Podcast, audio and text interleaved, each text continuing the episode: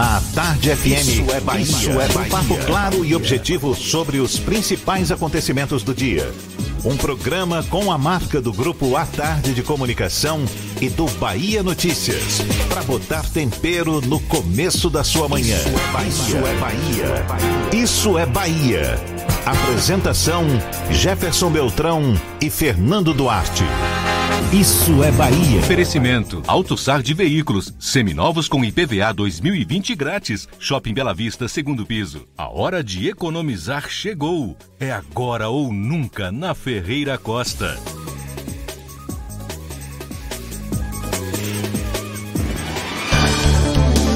Que maravilha! Salve, salve! Bom dia! Seja bem-vindo, seja bem-vinda. Estamos começando mais um Isso é Bahia e vamos aos assuntos que são destaque nesta segunda-feira, 2 de março de 2020. Sobe para 252 o número de casos suspeitos de coronavírus no Brasil. Começa hoje a entrega da declaração do Imposto de Renda 2020. Prefeitura de Salvador inicia credenciamento de mototaxistas em 16 de março.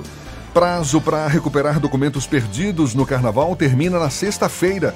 Igor Canário tem show cancelado após polêmica com a Polícia Militar. Estado divulga lista de licença prêmio para mais de mil servidores da educação. Janela partidária começa na quinta-feira. CBF divulga a tabela básica da Série B. O Vitória vai ter a primeira partida diante do Sampaio Correia. Campeonato Baiano, Bahia vence o Vitória com um gol aos 49 do segundo tempo.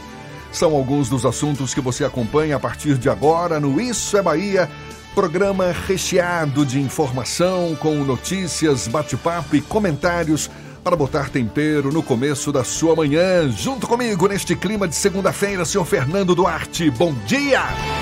Bom dia, Jefferson. Bom dia, Paulo Roberto na operação, Rodrigo Tardio e Vanessa Correia na produção. E um bom dia especial para quem está começando a semana nesta segunda-feira, saindo de casa agora para ir para o trabalho, para ir para a faculdade, para levar os filhos para a escola, para quem está chegando agora de mais uma jornada de trabalho e para quem está tomando aquele cafezinho mais que especial que o cheiro bate aqui graças à bacia de Paulo Roberto Sejam todos muito bem-vindos a mais uma edição do Isso é Bahia. Será que ele vai se lembrar do meu cafezinho também? Por favor, olha, a gente lembra, você nos acompanha também pelas nossas redes sociais tem o nosso aplicativo. Pela internet é só acessar atardefm.com.br.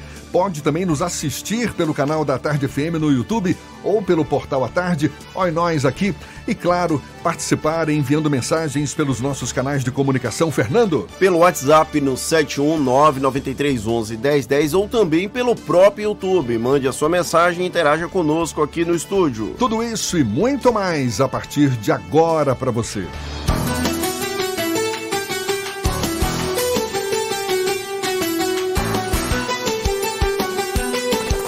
Isso é Bahia. Previsão do tempo. A segunda-feira amanheceu com muitas nuvens no céu, mas o sol também já aparece, já dá o ar da graça. A temperatura agora, no começo da manhã, é de 26 graus. Será que vamos ter chuva? Ives Macedo é quem tem as informações da previsão para esta segunda-feira. Bom dia, Ives. Oi, Jefferson, muito bom dia para você, bom dia para todo, todos os ouvintes do programa Isso é Bahia e da Tarde FM. Eu começo falando da previsão para Salvador, que é de tempo nublado a parcialmente nublado, com possibilidade de chuva em áreas isoladas. Os termômetros nesta segunda-feira marcam 24 graus a mínima e 30 graus a temperatura máxima. Vamos agora para a região metropolitana. Em Lauro de Freitas não é muito diferente de Salvador, não, viu, Jefferson? Céu com nuvens e possibilidade de chuva na cidade. Mínima de 20, máxima de 32 graus. Já conhece o Tenaleire Disquit Mini Plus, o absorvente para incontinência com abas da Tena, que absorve duas vezes mais do que absorventes menstruais. Uma novidade Tena feita para sua total descrição. Segue daí, Jefferson. Eu volto já com a previsão, a previsão do tempo para o interior do estado. Valeu, Ives. Um bom dia mais uma vez para você. Agora são 7 e 6 na Tarde FM. Isso é Bahia. A cada semana, o presidente Jair Bolsonaro é acusado de cruzar algum, digamos, limite aceitável. Tem sido assim com as declarações polêmicas dele, mesmo antes de chegar à presidência da República. E a cada novo episódio, esses limites são flexibilizados como se a corda fosse um elástico e estivéssemos prontos a fingir que a linha anterior não foi cruzada. Esse problema, no entanto, não é novo. Parece fazer parte da cultura brasileira. Essa espécie de compaixão da população é tema do comentário político de Fernando Duarte. Isso é Bahia. Política. Tarde FM. Ultrapassar limites. Essa tem sido uma reclamação recorrente contra o presidente Jair Bolsonaro. Há muito tempo, antes mesmo dele se tornar presidenciável, o ex-deputado federal não se preocupa com qualquer linha limítrofe. Ele segue cruzando-as. Eis que o problema não é apenas de Bolsonaro, por incrível que queiramos até pintar. Essas sucessivas investidas além do limite são resultados do excesso de flexibilidade brasileira para tolerar erros, algo que não é um reflexo de agora. Ao constantemente revisitarmos o passado, deixamos passar algum tipo de erro que torne conveniente essa nova versão. Por isso, há quem defenda a ditadura militar, ainda que possamos listar centenas de limites cruzados pelos homens de farda. Há quem defenda José Sarney, por exemplo, sendo que as derrapadas econômicas afundaram o Brasil na década de 1980, ali naquele finalzinho, são de responsabilidade dele. Como esquecer que Fernando Collor, depois de expurgado do Palácio do Planalto, voltou a Brasília pela porta da frente do Senado. Ou quem, veja, ache que Fernando Henrique Cardoso foi o presidente que o PSDB diz que ele foi, sem qualquer ressalva à historiografia oficial. O remedo da reeleição que o diga. Mais recente, nós podemos falar sobre as crises do mensalão com Luiz Inácio Lula da Silva. Ele é um herói inabalável, cuja, cujo lado, cuja figura demoníaca é pintada pela imprensa que se aliou a grandes grupos econômicos para pôr fim ao desenvolvimento social no Brasil. Sem falar na pobre Dilma Rousseff, que se tornou Dilmãe e puniu malfeitos como o Petrolão colocando-os para debaixo do tapete. Para não ser injusto, Michel Temer e sua trupe também não poderiam ficar de fora. O mordomo de filme de terror cometeu um crime. Aliás, não cometeu um crime. Ele só foi flagrado pedindo para manter isso aí, estabelecendo o quão flexível o Brasil é. Antes que eu seja acusado de falsas simetrias, eu não estou comparando diretamente nenhum desses ex-gestores. Estou apenas lembrando que ao longo das últimas décadas nós nos acostumamos em mudar os limites quando eles são alcançados. Bolsonaro é apenas o caso mais explícito e mais recente dessa compaixão recorrente por excesso de permissividade, de ingenuidade ou de burrice a depender de quem seja o observador e do contexto histórico. Há algum tipo de solução para esse problema? Só o tempo irá dizer se nós fizemos certo ou errado.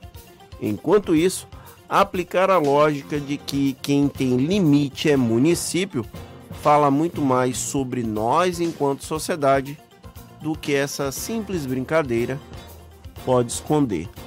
Você está mais filosófico hoje, né, seu Fernando? Estou tentando ser um pouco mais profundo para ver se apanho menos dos lados bolsonaristas e petistas da vida. Se bem que tem um segundo comentário previsto para hoje, desse eu não sei se você vai escapar é. de alguma Lá vem Surra. porrada. Agora são 7h11 e a prefeitura vai iniciar o credenciamento de mototaxistas no dia 16 de março, Prefeitura de Salvador. Condutores que pretendem exercer a atividade de mototaxista aqui na capital devem se cadastrar junto à Prefeitura entre os dias 16 de março e 29 de maio. Ao todo, foram disponibilizadas mais de mil vagas para o serviço. A documentação exigida em edital deve ser entregue para avaliação na sede da Coordenadoria de Táxis e Transportes Especiais, que funciona no Vale dos Barris. Uma das exigências é que a moto credenciada tenha até oito anos de uso e cor amarela. E se você perdeu algum documento no carnaval aqui de Salvador, é bom ficar bem atento. Termina nesta sexta-feira o prazo para recuperar os itens perdidos durante a folia na capital baiana basta retirar na sede da Guarda Civil Municipal na Avenida São Martim. O horário é das 8 da manhã até as 5 da tarde. A lista pode ser consultada previamente no site oficial da Guarda. Depois deste período, os documentos que não forem retirados vão ser devolvidos para os respectivos órgãos emissores. Um workshop voltado para pequenos negócios na internet tem inscrições abertas aqui em Salvador. Os detalhes você acompanha ainda nesta edição, agora 7 e 12.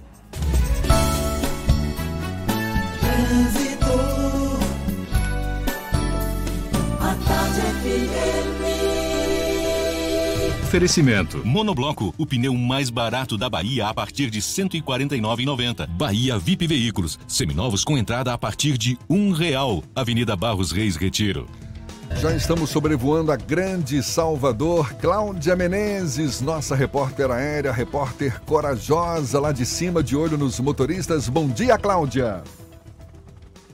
Bom dia para você, Jefferson, e para toda a turma do Isso é Bahia. E Coragem é o meu nome. Estou aqui sobrevoando a região de Lauro de Freitas. Estrada do Coco já tem trânsito bastante carregado em direção a Salvador. Tá valendo a pena você que saiu de Abrantes fazer um corte ali na via metropolitana para seguir para o centro da capital. Você pode pegar a orla da cidade, ou você também pode fazer um desvio na região dos supermercados, na Estrada do Coco, e pegar a rua Doutor Gerino de Souza Filho. Você já sai na estação aeroporto. Eu quero falar da paralela também, Jefferson, porque tem pontos carregados em direção à rodoviária. Na passagem pela estação Flamboyant, no final da avenida desde o Imbuí, se você vai sair de Itapuã, quer chegar no centro, pegue a orla. Só tem uma pequena lentidão na passagem por Pituaçu, mas flui melhor que a paralela. Fora que tem trânsito carregado também na região da rodoviária em direção ao centro da capital. Começou a semana do consumidor Camicado. Produtos com até 45% de desconto para cozinhar, servir e decorar. Visite agora Camicado. Volto com você, Jefferson. Obrigado, Cláudia. Tarde FM de carona com quem ouve e gosta. A coluna O Carrasco está de volta na edição de hoje do Jornal à Tarde, também pelo Portal à Tarde, depois de uma parada no Carnaval. Está de volta, portanto, nesta segunda-feira e revelando bastidores do Carnaval. Daqui a pouco a gente fala mais sobre a coluna O Carrasco, conversando com a diretora do Portal à Tarde, Caroline Góes. Também na edição de hoje do jornal, uma entrevista com Eleusa Coronel, pré-candidata à Prefeitura de Salvador pelo PSD. Ela entrevistada nesta segunda-feira na série realizada com os concorrentes ao Palácio Tomé de Souza. Portanto, prato cheio na edição de hoje do Jornal à Tarde, também no Portal à Tarde e daqui a pouquinho também um bate-papo com o secretário-geral de Articulação Comunitária e Prefeituras Bairro de Salvador, Luiz Antônio Galvão, aqui na Tarde FM 715 agora. Você está ouvindo Isso é Bahia. O SUV que virou referência. O esportivo campeão de comparativos o sedã mais premiado do mercado. Para ver tudo isso ao vivo, você só precisa passar numa concessionária Volkswagen de Salvador. T-Cross, Tiguan, Virtus, Jetta. Venha conhecer de perto os carros que conquistaram consumidores e especialistas. Passe numa concessionária Volkswagen de Salvador, faça um test drive e viva uma experiência inesquecível. Fazer sua carreira decolar? Então, não perca mais tempo. As aulas já estão começando. Aproveite que a Unime tem uma condição muito especial para você. Comece a estudar agora e pague só a partir de abril. Consulte condições. Na Unime, você tem o apoio de professores experientes, conta com o Canal Conecta, o portal de empregos exclusivo e ainda se prepara para o mercado de trabalho na prática. Faça já sua prova. unime.edu.br. Unime, todo dia é dia de acreditar. Neste verão você vai se emocionar, se envolver, sem sair de casa. É isso mesmo. Com Team Live Ultra Fibra, a diversão em casa está garantida. Aproveite muito conteúdo online de Fox, Esporte Interativo e Cartoon Network e ainda experimente Look por 30 dias. Contratando 150 mega de velocidade, você navega com 300 mega por 12 meses no débito automático. Ligue para 0800 880 4141 ou acesse teamlive.team.com.br. Monobloco, o pneu mais barato da Bahia. 0800 111 70 80 e a hora certa. Agora, 7h16 na tarde FM. Um bom dia para você. Você sabia que na Monobloco toda a energia elétrica utilizada para consertar o seu carro é captada de placas solares? E que o óleo trocado do seu carro vai para reciclagem para ser refinado novamente? E que na Monobloco os pneus velhos deixados pelos clientes podem virar chachim, cadeira e até asfalto? Não sabia? Então se ligue. Monobloco faz tudo de mecânica e tem o pneu mais barato da Bahia. Água de Meninos, Lauro de Freitas e Abrantes. 0800 111 7080. Voltamos a apresentar Isso é Bahia. Um papo claro e objetivo sobre os acontecimentos mais importantes do dia. Agora são 7h18, temos notícias da redação do portal Bahia Notícias com Lucas Arras. Está a postos. Bom dia, Lucas. Bom dia, Jefferson. Bom dia para quem está nos ouvindo na manhã dessa segunda-feira. A gente começa falando sobre uma lancha que pegou fogo na noite de ontem na Bahia de Todos os Santos, ali próximo ao MAM, Museu de Arte Moderna da Bahia, em Salvador. Ainda não há informações sobre feridos, bem como a motivação das chamas. É, incêndios em embarcações têm sido cada vez mais frequentes nos últimos meses na Bahia de Todos os Santos. Por conta desses casos, o preço do seguro para embarcações aumentou consideravelmente.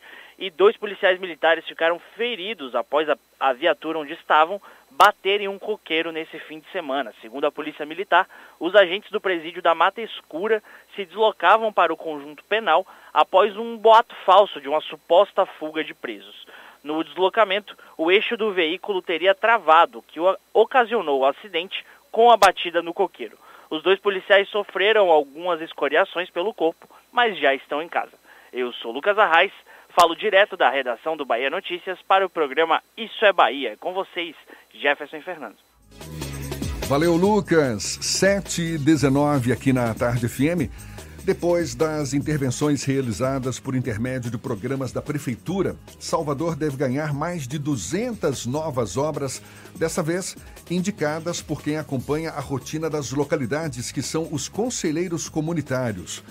Esse pacote de intervenções nas áreas administradas pelas prefeituras bairro de Salvador já foi anunciado quem fala mais sobre o assunto conosco é o secretário-geral de Articulação Comunitária e Prefeituras Bairro de Salvador, Luiz Antônio Galvão, nosso convidado aqui no Isso é Bahia. Seja bem-vindo, Luiz Antônio. Bom dia. Bom dia.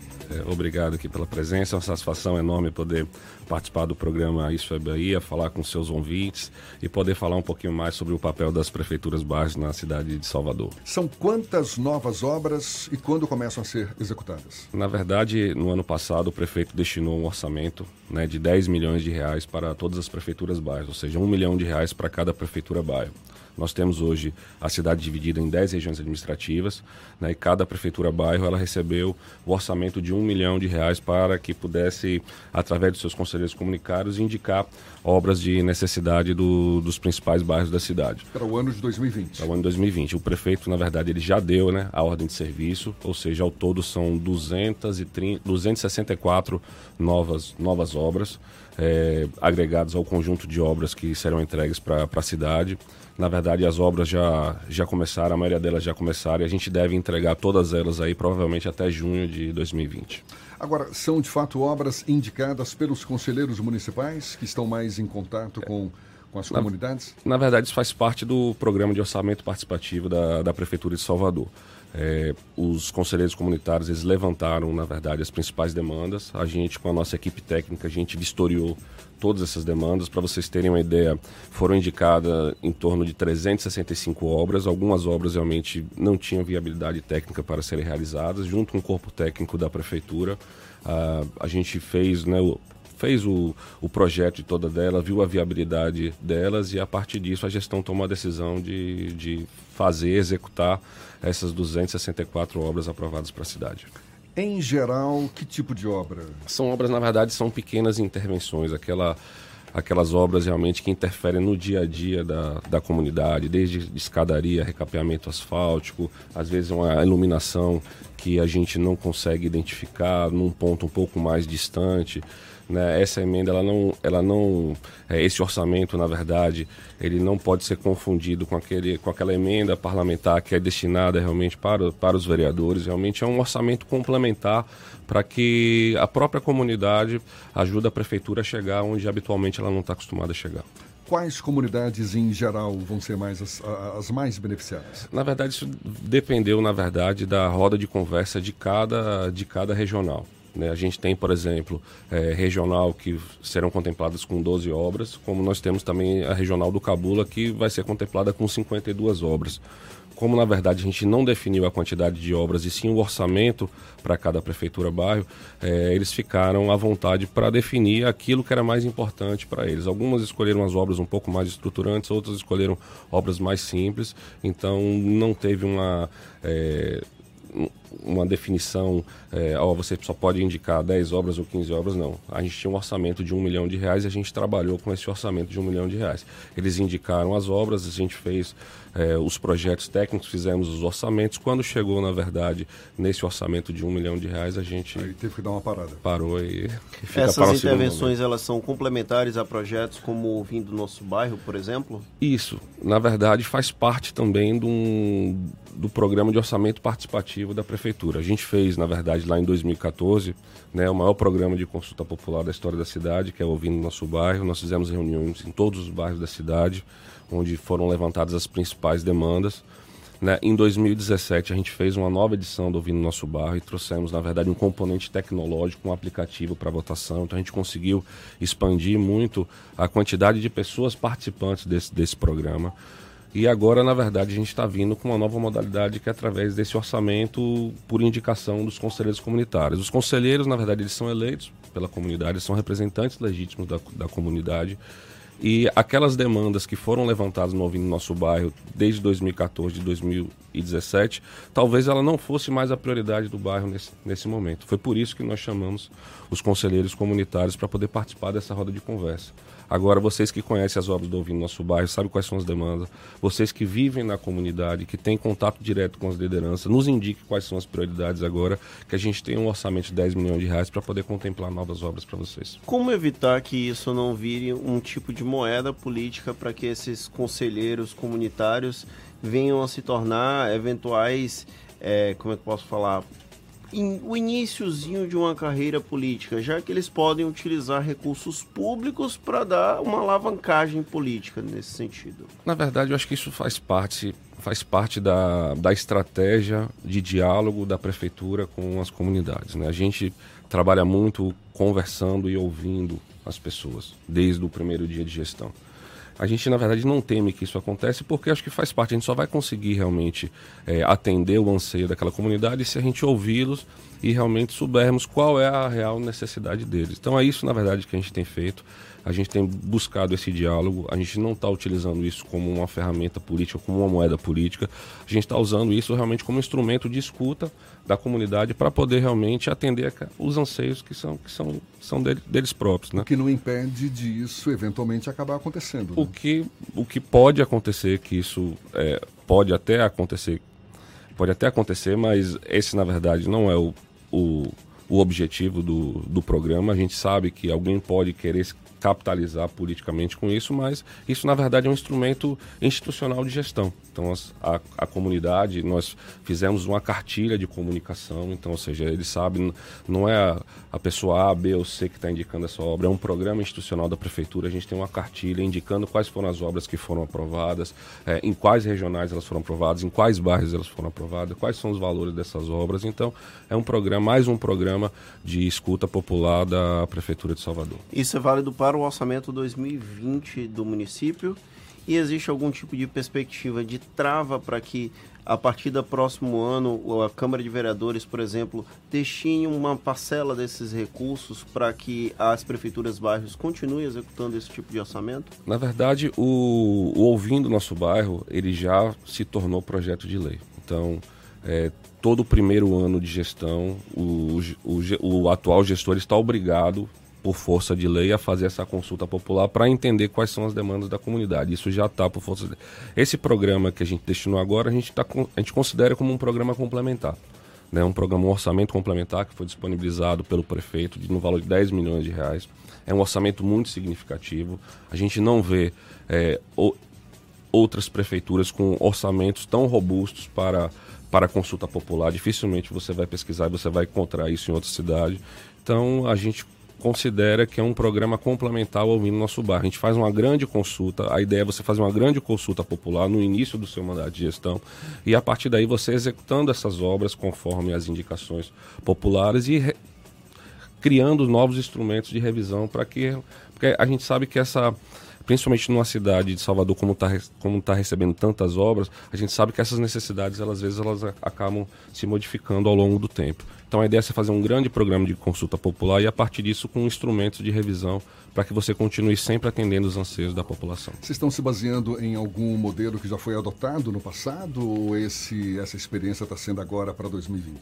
É, na verdade, essa eu, na verdade, tenho, tive uma experiência no passado, quando era subchefe de gabinete, quando era chefe de gabinete do prefeito então eu participei ativamente desse, desse programa do Ouvindo Nosso Bairro, da construção dele.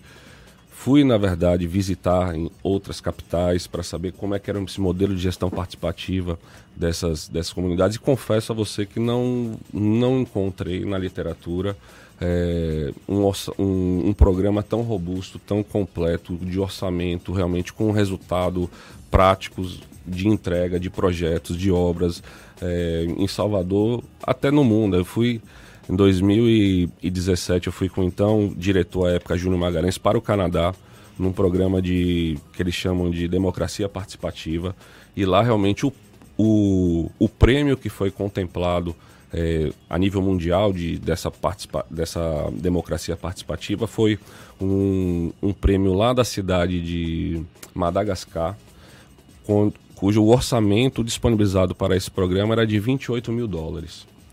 Na mesma época, se a gente fizer a transferência, né, a, a conversão do programa Ouvindo Nosso Bairro em dólar, a gente está falando de mais de 2 milhões de dólares que a época foi destinado para orçamento participativo. Naquela época a gente não conseguiu inscrever o programa nesse, nesse prêmio, mas esse ano a gente vai escrever esse, esse projeto que nós fizemos é, e estamos bem confiantes que a gente pode receber um reconhecimento internacional por, por tudo que a gente está fazendo. Como é que se dá na prática essa gestão participativa? As comunidades elas precisam necessariamente de ter um líder comunitário, um conselheiro comunitário para ele aí sim representar essa comunidade nas prefeituras bairro. Mas eu vou pedir para a sua resposta que seja dada já já. A gente conversa aqui com o Luiz Antônio Galvão, que é o secretário-geral de Articulação Comunitária e Prefeituras Bairro de Salvador. É um instante só. Agora são sete e meia na Tarde FM.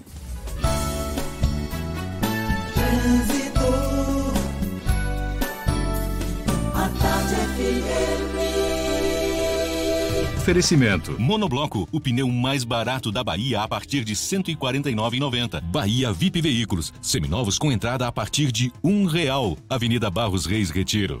A gente volta a falar com Cláudia Menezes, de olho nos motoristas. Novidades por aí, Cláudia?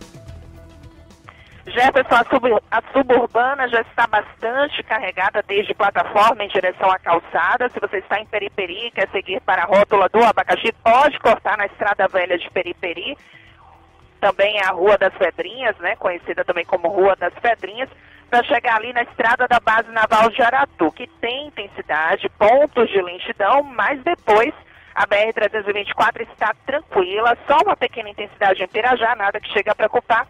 Tudo tranquilo aí para você chegar na rótula do abacaxi. Vem aí a ligação Lobato-Pirajá, Ponte Salvador-Itaparica, metrô de Cajazeiras e VLT do subúrbio. O governo tamanho G do Brasil só podia ser o da Bahia. Governo do Estado, melhor governo do Brasil. Volto com você, Jefferson. Valeu, Cláudia. A Tarde FM de carona com quem ouve e gosta. Já já tem as dicas da Marcita. E ainda nesta edição, Igor Canário tem show cancelado após polêmica com a Polícia Militar. Já o Estado divulga lista de licença-prêmio para mais de mil servidores da educação. E a gente retoma o papo também com o secretário-geral de Articulação Comunitária e Prefeituras Bairro de Salvador, Luiz Antônio Galvão, agora 29 minutos para as 8 na tarde FM. Você está ouvindo Isso é Bahia. Já é carnaval na Bahia. Bahia VIP Folia. Veículos seminovos com preços e condições para você fazer a festa. Gran Siena ou AP 1.0 Flex 31.900. Renegade automático ou EcoSport automático 55.900. Financiamento em até 60 meses com entrada a partir de um real. Bahia VIP Veículos, Avenida Barros Reis, Retiro. Fone 30455999. Consulte condições na concessionária. No trânsito, a vida vem primeiro. Você sabia que na Monobloco os pneus velhos deixados pelos clientes podem virar chachim, cadeira e até asfalto? E que a Monobloco apoia o esporte amador e a cultura? E que também na Monobloco uma parte do lucro do serviço do seu carro você pode direcionar para algumas instituições beneficentes? Não sabia? Então se ligue. Monobloco faz tudo de mecânica e tem o pneu mais barato da Bahia. Água de Meninos, Lauro de Freitas e Abrantes. 0800 111 7080. O sabor que contagia, alegria e disposição. Energize o seu dia e leve a vida com mais emoção. Dê um up em sua vida, recarregue a sua energia com Enerap. Enerap, mais energia no seu dia a dia. Em duas opções de sabor, original e açaí com guaraná. Recarregue a sua energia com Enerap.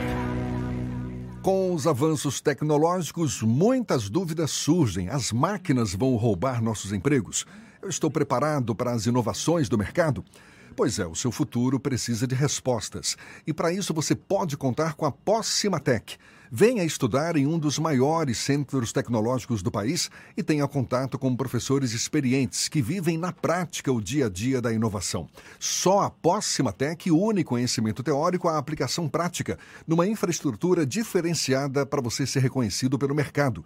Acesse possimatec.com.br e escolha seu curso. Central Papelaria, os melhores preços e a maior variedade em material escolar e escritório da Bahia e a hora certa. A tarde FM 734. A maior variedade em material escolar e preço baixo está na Central Papelaria. Mochila de costas a partir de R$ 29,90. Mochila com rodinha mais lancheira a partir de R$ 99,99. Lápis de cor compacto Nelpen por apenas R$ 5,49. Hidrocor compacto Nelpen somente R$ 5,99. Aceitamos todos os cartões e para te atender ainda melhor, a Central Papelaria dobrou o tamanho da loja e do estacionamento. Central Papelaria, a maior variedade em material escolar da Bahia. Lauro de Freitas 3369 9000. Voltamos a apresentar Isso é Bahia. Um papo claro e objetivo sobre os acontecimentos mais importantes do dia. Já já tem as dicas da Marcita. Primeiro vamos à redação do Portal à Tarde. Thaís Seixas tem novidades pra gente. Bom dia, Thaís. Oi Jefferson, bom dia, bom dia Fernando e para você que sintoniza aqui na Tarde FM. Vamos às notícias do Portal à Tarde. 18 mortos, mortes são registradas em Salvador e região metropolitana durante um fim de semana, segundo o balanço da Secretaria de Segurança Pública da Bahia. Do total de vítimas, três são mulheres. As mortes de um homem e uma mulher ainda não identificados, que estavam desaparecidos desde o dia 14 de fevereiro, foram confirmadas ontem e também integram o boletim da SSP. Na capital, os crimes aconteceram nos bairros do Palmiúdo, Uruguai, Alto do Cabrito, Fazenda Coutos, Caçange, Vila Rui Barbosa, Periperi e Boca do Rio. Já na região metropolitana, as mortes foram registradas nas cidades de Candeias, Dias Dávila, Simões Filho, São Francisco do Conde, Lauro de Freitas e Camaçari. Os casos serão investigados pelo Departamento de Homicídios e Proteção à Pessoa e pelas delegacias territoriais. Em Salvador cedia pela primeira vez o Startup Weekend Women. O evento ocorre de 6 a 8 de março com a proposta de estimular o empreendedorismo feminino na capital baiana. Ao todo serão mais de 50 horas de atividades nas áreas de negócios, design e desenvolvimento de software. O encontro será realizado na Secretaria Municipal de Sustentabilidade, Inovação e Resiliência no Comércio e é aberto a todas as interessadas que desejam apresentar ideias de startups. As mães e empreendedoras também podem aproveitar um espaço exclusivo para as crianças. Essas e outras notícias, Jefferson, estão aqui no portal atarde, atarde.com.br. Volto com você. Valeu, Thaís. Aqui é a Tarde FM. Quem ouve, gosta e se diverte. Shows, dança, teatro, música, diversão.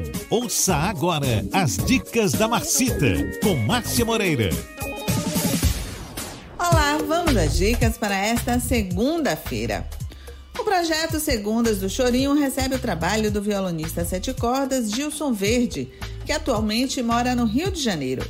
Ele apresenta o show Encontro de Gerações, acompanhado pelos chorões Eduardo Pixinguinha na flauta, Luiz Henrique Bandola no bandolim, Dudu Reis no cavaquinho e Sebastião Notini no pandeiro. Hoje às 8 da noite, na varanda do SESI Rio Vermelho, cover de 20 reais. Em março, a Camerata Bahia Corda será o destaque do projeto Terça Musical. Com um repertório versátil, o grupo apresenta música barroca, música sacra, música popular e até composições autorais. O Bahia Cordas é formado por Rogério Fernandes e Raul Bermudes no violino, Marcos Maciel na viola, Maurício Kowalski no violoncelo e Orley Francisco no contrabaixo. A apresentação acontece amanhã, às quatro e meia da tarde, no Museu Geológico da Bahia, no Corredor da Vitória. O show é gratuito, com retirada de senha a partir das três e meia da tarde. Em 1986, o filme A Cor Púrpura de Steven Spielberg ganhou fãs no mundo inteiro. A história logo foi adaptada para o teatro e aqui no Brasil ganhou uma versão assinada por Arthur Chachel. Uma super produção com mais de 30 músicas, 18 atores, 8 músicos, 90 figurinos e um grande palco juratório. Este musical A Cor Púrpura será apresentado agora em Salvador, de 5 a 8 de março, na sala principal do Teatro Castro Alves. Ingressos a partir de 40 reais a inteira, já à venda nas bilheterias do teatro e no site Ingresso Rápido. Mais dicas culturais você acompanha no meu Instagram, Dicas da Macita. Beijos e boa diversão. Isso é Bahia. Apresentação: Jefferson Beltrão e Fernando Duarte. A Tarde FM. Quem ouve, gosta.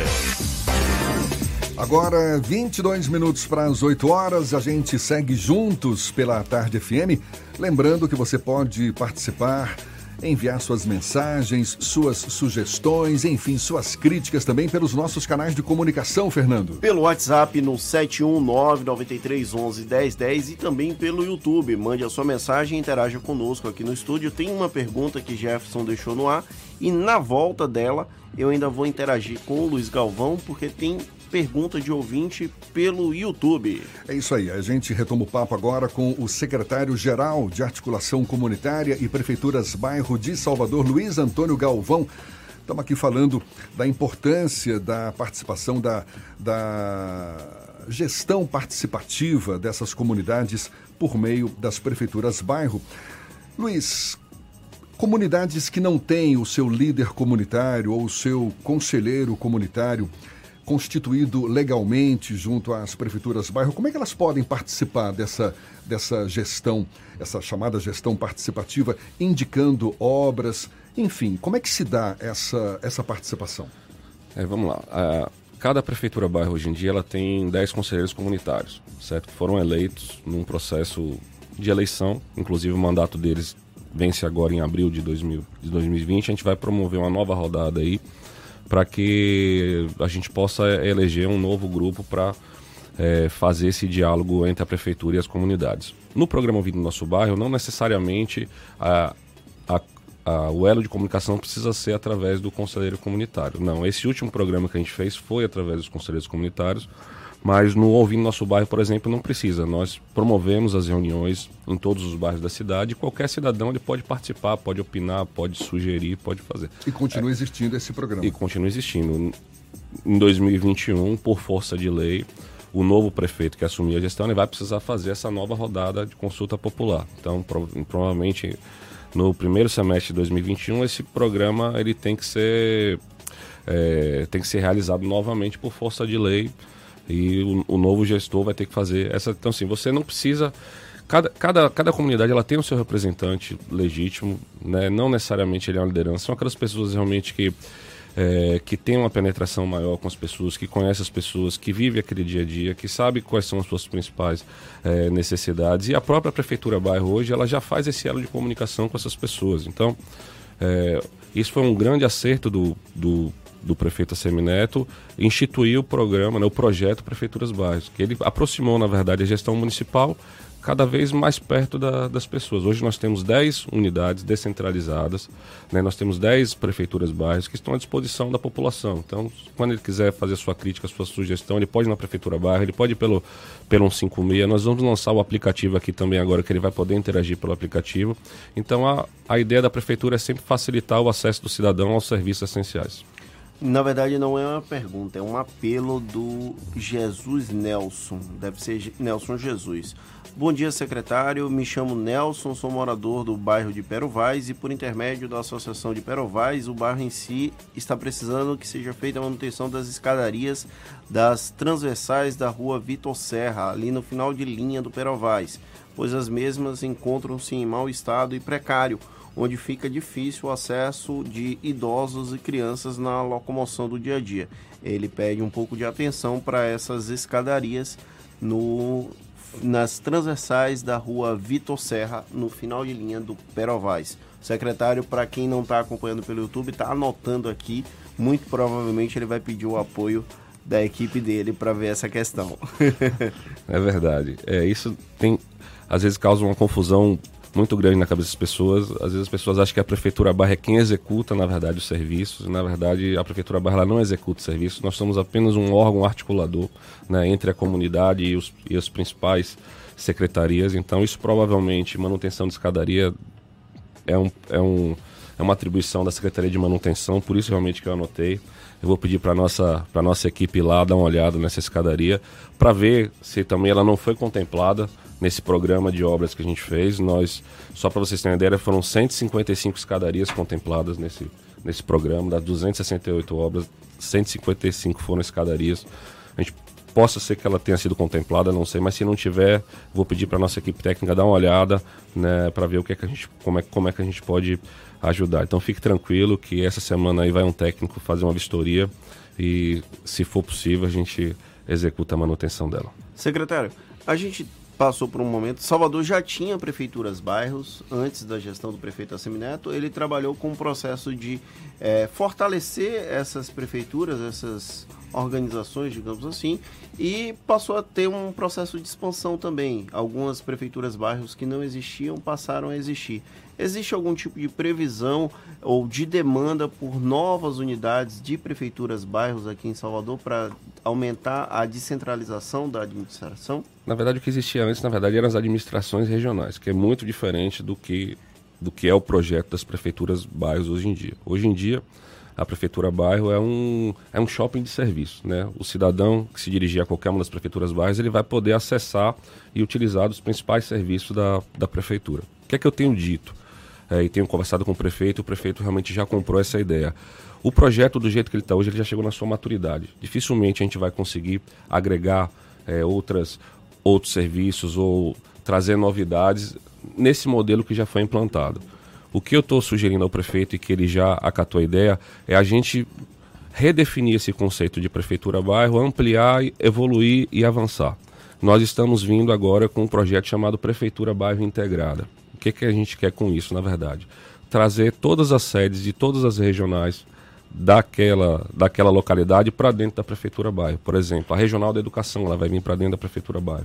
A regional da saúde ela vai vir para dentro da prefeitura bairro. A regional da manutenção ela vai vir para dentro da prefeitura bairro, justamente para poder dar mais efetividade àqueles serviços que são prestados ali na comunidade.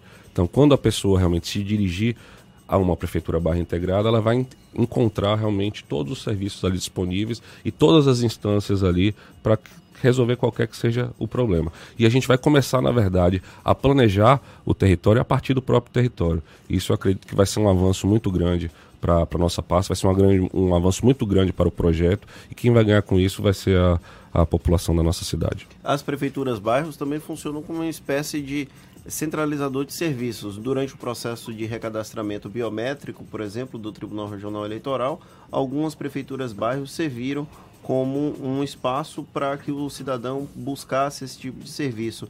Existe algum tipo de perspectiva de novas parcerias com órgãos para que as prefeituras bairros abriguem também outros serviços que não apenas os da prefeitura? Quanto a isso, é, assim, a prefeitura bairro é um, é um projeto que deu tão certo que todos os órgãos já estão começando a, a procurar. Então, quem tem mais capilaridade, quem mais atende hoje a população de Salvador é a Prefeitura Bairro. Eu costumo, por exemplo, comparar entre o maior equipamento público municipal que a gente tem, que é o Hospital Municipal. O Hospital Municipal atende aí uma média de 300 pessoas por dia. A nossa menor Prefeitura Bairro, funcionando de segunda a sexta no horário comercial, atende 450 pessoas. Então, nós, só a Prefeitura Bairro do Subúrbio ela já, já fez mais de um milhão de atendimentos. Todas as prefeituras bairros já fizeram quase 8 milhões de atendimentos. Então é o órgão que disparadamente atende mais, mais a população de Salvador. E tanto todo mundo tem nos procurado. O próprio presidente do, do TRE, o desembargador já teve com o prefeito, inclusive, para a gente reeditar essa parceria. Nós já estamos finalizando toda a parte de infraestrutura e provavelmente a, a biometria ela vai voltar a ser feita pela, pelas prefeituras bairros. Provavelmente até março eles têm um prazo aí de até maio, 6 de maio, de poder recadastrar o maior número de pessoas o prefeito já autorizou o projeto, já sentou com o desembargador, a gente está fazendo os ajustes finais. Provavelmente na semana que vem esse serviço ele vai ser reativado novamente. Isso mostra é, realmente o sucesso desse projeto, né, o alcance que, essa, que esse projeto tem na vida das pessoas e sempre que tiver serviços de qualquer esfera, na esfera estadual, esfera federal. Nós temos hoje, por exemplo, serviço do INSS, temos serviço da Coelba dentro da Prefeitura Bairro. Sempre que for importante para a população, a gente vai e couber dentro do nosso projeto, do nosso espaço, a gente vai realmente fazer o esforço possível para poder implantar para a população. Hoje são 10, 10 prefeituras bairro, não é isso? Certamente no esforço de, de atender as diversas comunidades, mas na sua avaliação, Luiz Antônio, qual comunidade ou quais comunidades que ainda carecem de mais atenção, mais atenção por parte da prefeitura ou por parte dessas prefeituras bairro? Na verdade, Salvador, é, todo mundo sabe, é uma cidade muito pobre, uma cidade muito, muito desigual. Né? A gente tem, por exemplo, uma regional de Valéria que tem, por exemplo, quatro bairros apenas. Como a gente tem também uma regional do subúrbio, se eu não me engano, tem mais, mais de 20 bairros compondo aquela regional. O que eu tenho dito é que a gente não pode tratar os desiguais de forma igual eu tenho dito ao prefeito o seguinte: a regional de Valéria, a gente tem que tratar ela de acordo com a necessidade daquela. E cada, e cada regional ela tem a sua, sua necessidade específica. Você Mas uma... uma... prefeitura bairro que atende a essa do subúrbio, por exemplo, são quantas? São, são mais de 20 bairros que atendem. Acaba tendo mais dificuldade para atender essa comunidade, não? Não necessariamente, depende da estrutura que você vai deixar à disposição daquela prefeitura bairro. Então, assim, a gente tem uma prefeitura bairro que faz quase 700 a 800 atendimentos dia. Então, o prédio dela é diferente, o número de equipes dela é diferente, a equipe que está à disposição dela é diferente. Eu acho que é isso que a gente precisa é, identificar para conseguir avaliar. Então, assim, quando a prefeitura bairro ela, for um pouco menor, ela vai ter uma estrutura um pouco menor para atender aquela localidade. Quando ela for maior, realmente ela vai ter que ter uma estrutura mais robusta para poder atender a, a demanda daquela, daquela localidade. A gente precisa, na verdade, ter um, ter um é, um pontapé inicial, que foi como a gente começou. Né? Salvador foi dividido em 10 regionais administrativas. Você vai perguntar, é a situação ideal? Não é. Eu acho que é para início de projeto, que é um projeto muito novo, a gente está falando aí de quatro, de quatro anos de projeto. É um projeto realmente que ele já está numa, numa maturação. Eu não acho que a, não vejo a necessidade da gente rever a quantidade agora.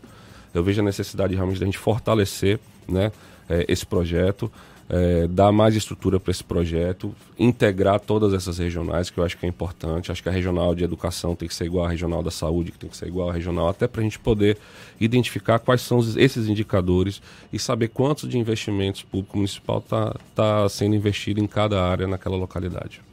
Qual o critério para definir o gestor de cada uma dessas prefeituras bairro? Hoje o critério é livre nomeação do, do prefeito, né? É um cargo, é um cargo em comissão. O que a gente identifica, na verdade, é o perfil que essa pessoa precisa ter e o prefeito, junto com a sua equipe, ele, ele define é, a pessoa que vai, que vai fazer é, a gestão desse, desse território. Hoje nós temos uma equipe de 10, 10 guerreiros, são 10 subprefeitos realmente que é, não têm medo de trabalho, que vão para cima e realmente estão muito bem representados em cada uma de suas regionais. Fernando? Eu queria agradecer a presença do secretário Luiz Galvão, ele que também teve passagem recente pela Secretaria de Saúde aqui do município e aí foi transferido para as prefeituras bairros. Tem alguma coisa diferente da gestão da saúde para essa secretaria? Tem. Assim, a, a, a, saúde, na verdade, ela é 24 horas, né? Ela não para. Então a, a, doação ela acaba sendo grande também, muito grande. Aqui também é um projeto que a gente trabalha de domingo a domingo, não tem, não tem férias, não tem feriado, a gente está na rua todos os dias, ainda mais uma, uma, uma prefeitura como a nossa, que é a prefeitura que mais trabalha no Brasil, de fato nós trabalhamos muito. Realmente são características diferentes, lá era um trabalho um pouco mais técnico, mas serviu para aprimorar, acho que minha, minhas qualificações profissionais, né? Eu realmente é, sou administrador, sou, sou especializado em gestão pública e eu tive a oportunidade de conhecer uma pasta complexa como foi a saúde. Isso realmente agregou muito, é, muita experiência aqui para o meu currículo e está me ajudando demais hoje em dia aqui na, nessa nova pasta. Eu acho que o profissional moderno ele tem que se adaptar à função da melhor forma possível. É isso que eu tenho que eu tenho feito e aonde o prefeito Assemineto precisar de mim, ele vai contar com meu, o meu esforço, com o meu profissionalismo. Maravilha, a gente agradece mais uma vez ao secretário-geral de Articulação Comunitária e Prefeituras Bairro de Salvador, Luiz Antônio Galvão, conversando conosco aqui no Isso é Bahia. Claro, cada prefeitura bairro tem o seu certamente o seu próprio canal de comunicação, mas existe algum telefone, algum site, algum, enfim, algum canal em que as pessoas podem utilizar para é. entrar em contato com as prefeituras bairro? É, hoje o canal de comunicação da prefeitura é através do telefone 156. Né, que é uma plataforma, a gente chama a plataforma de relacionamento cidadão. E nós estamos aqui, provavelmente nesse primeiro semestre ainda de 2020, lançando o aplicativo do cidadão, onde ele vai poder também é, fazer a sua interação através do seu aplicativo via via smartphone. Então pode ser presencial, né, o canal nas prefeituras bairros. Hoje a gente atende aí é, em torno aí mais ou menos de 100 mil pessoas mês nas prefeituras bairros. Tem o telefone 156 também. E em breve nós vamos lançar o aplicativo para poder facilitar a vida do cidadão. Luiz Antônio Galvão, mais uma vez, muito obrigado. Um bom dia para você. A gente lembra que esta e todas as entrevistas realizadas no Isso é Bahia você pode assistir de novo pelo canal da Tarde FM no YouTube e ouvir de novo também nos canais da Tarde FM no Spotify, no iTunes e no Deezer. Sete minutos para as oito na Tarde FM. Isso é Bahia. Economia. A Tarde FM. Bom dia, bom dia, Fernando. Bom dia, queridos ouvintes da Tarde FM. Semana passada foi bastante negativa para nosso índice Bovespa, que fechou em queda de 8,7% aos 104.171 pontos, seguindo os mercados globais. O dólar teve valorização e fechou a R$ 4,47. A preocupação com o coronavírus se elevou principalmente com a disseminação da doença em outros países além da China e o movimento de compra de ativos seguros se intensificou, como ouro, dólar e títulos públicos. Para essa semana será divulgado o PIB do Brasil de 2019, que deverá apresentar um crescimento de 1,10%. Também serão divulgados números da indústria e de inflação. Já no exterior, também serão divulgados números da indústria na China, zona do euro e nos Estados Unidos, que também, na sexta-feira, deverá apresentar seus números em relação ao mercado de trabalho. A todos, desejo bom dia e bons negócios. Eu sou Leonardo Souza, sócio da BP Investimentos. Isso é Bahia. Agora são 7h55, estão abertas as inscrições para o workshop Descoisando o Digital, que tem o objetivo de ajudar pessoas a melhorar o próprio negócio na internet. O evento está previsto para a próxima quarta-feira, portanto, depois de amanhã, a partir das duas da tarde, no Colabore, que fica no Parque da Cidade, aqui em Salvador. Para participar do evento, é necessário realizar a inscrição por meio do site do evento. As vagas são limitadas e a contribuição é no valor de 50 reais. E atenção, começa hoje o prazo para acertar as contas com o Leão. A entrega da declaração do Imposto de Renda 2020, ano base 2019, começa hoje. Neste ano, o prazo para entrega vai até o dia 30 de abril. A multa para o contribuinte que não fizer a declaração ou entregá-la fora do prazo vai ser de, no mínimo, R$ 165,74. As restituições vão começar a ser pagas em maio e seguem até setembro deste ano. Você falou prestar as contas com o Leão, fez uma cara feia, tem algum problema entre você hum, e o Leão? Não, não, não. Eu acho que é porque eu torço pro Vitória. O Vitória ontem perdeu para o Bahia em pleno Barradão. Mas re... bola que segue. Na reta final do jogo, não é isso? Olha, já começaram a valer desde ontem as mudanças na contribuição ao INSS. A diferença é no cálculo de quanto cada trabalhador deve contribuir. A mudança já vai ser aplicada sobre os salários referentes ao mês de fevereiro, de acordo com a reforma da Previdência aprovada pelo Congresso Nacional em 2019. Entre os trabalhadores do setor privado, houve redução do percentual para aqueles que recebem até um salário mínimo. Eles deixam de pagar 8% para contribuir com 7,5%. Já em relação às demais faixas salariais, a alíquota vai ser progressiva. E quem usa cartão de crédito no exterior, como Jefferson Beltrão, vai poder calcular com mais precisão o custo das compras internacionais. É que já entrou em vigor desde ontem a determinação do Banco Central que obriga as operadoras de cartão a usar a cotação do dólar do dia da compra para conversão do valor em real. A mudança pretende dar mais previsibilidade aos consumidores que usam o cartão no exterior ou que fazem compras em sites estrangeiros. Antes dessa mudança, a cotação da moeda americana usada era aquela do dia do fechamento da fatura, ou seja, a conta podia ficar bem mais salgada. Agora, 7h57, intervalo e a gente volta já já já já, já já, já já, já já mesmo, né? Porque na verdade antes tem informações que chegam do alto. Vamos lá.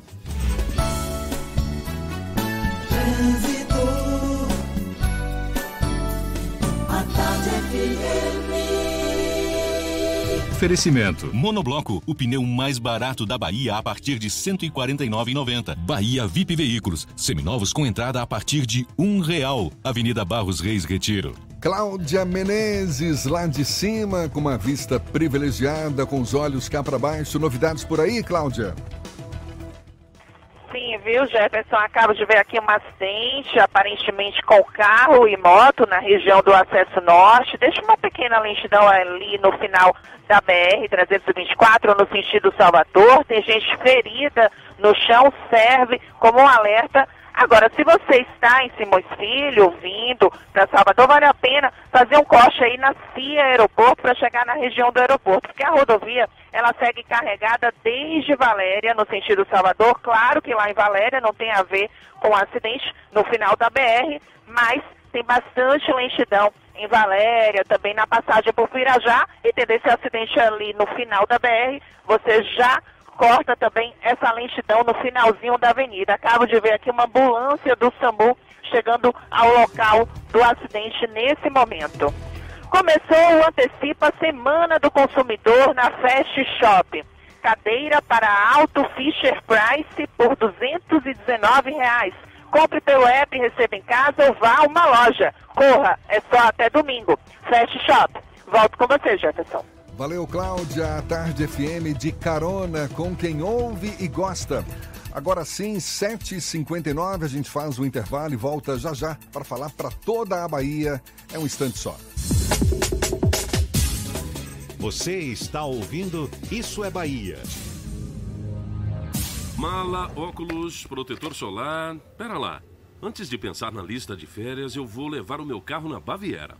Revisão de férias Baviera, 10% de desconto. Verificação de 30 itens mais ducha grátis. E ainda, alinhamento e balanceamento a partir de R$ 59,90. É só R$ 59,90. Agende já e aproveite. Baviera, Avenida ACM, Iguatemi, 3340-3015. No trânsito de sentido à vida. Consulte condições. Pensou em reconhecimento? Pensou Aquibel a única escola de inglês na Bahia recomendada pela Embaixada Americana. Pensou em excelência de ensino? Pensou Acbeu, referência em capacitação de professores de inglês da Bahia. Pensou em aumentar seu network? Pensou Acbeu, uma escola que te ajuda a se conectar com novas pessoas e com o mundo. Então não pense duas vezes. Matricule-se e aprenda com quem é a maior autoridade em inglês na Bahia. Pensou em inglês? Pensou Acbeu 33405400. Matrículas abertas. Manter suas vacinas atualizadas protege você e quem está ao seu redor, garantindo mais saúde para quem você ama. Existem vacinas para todas as idades, do bebê ao vovô. Essa é uma dica do LPC, que te convida a fazer parte do movimento pela saúde consciente, tornando o cuidado com a sua saúde mais eficaz e o sistema mais equilibrado. LPC Laboratório Vacinas. Conheça nossa unidade no Mais Empresarial em Buraquinho, 2203 9955.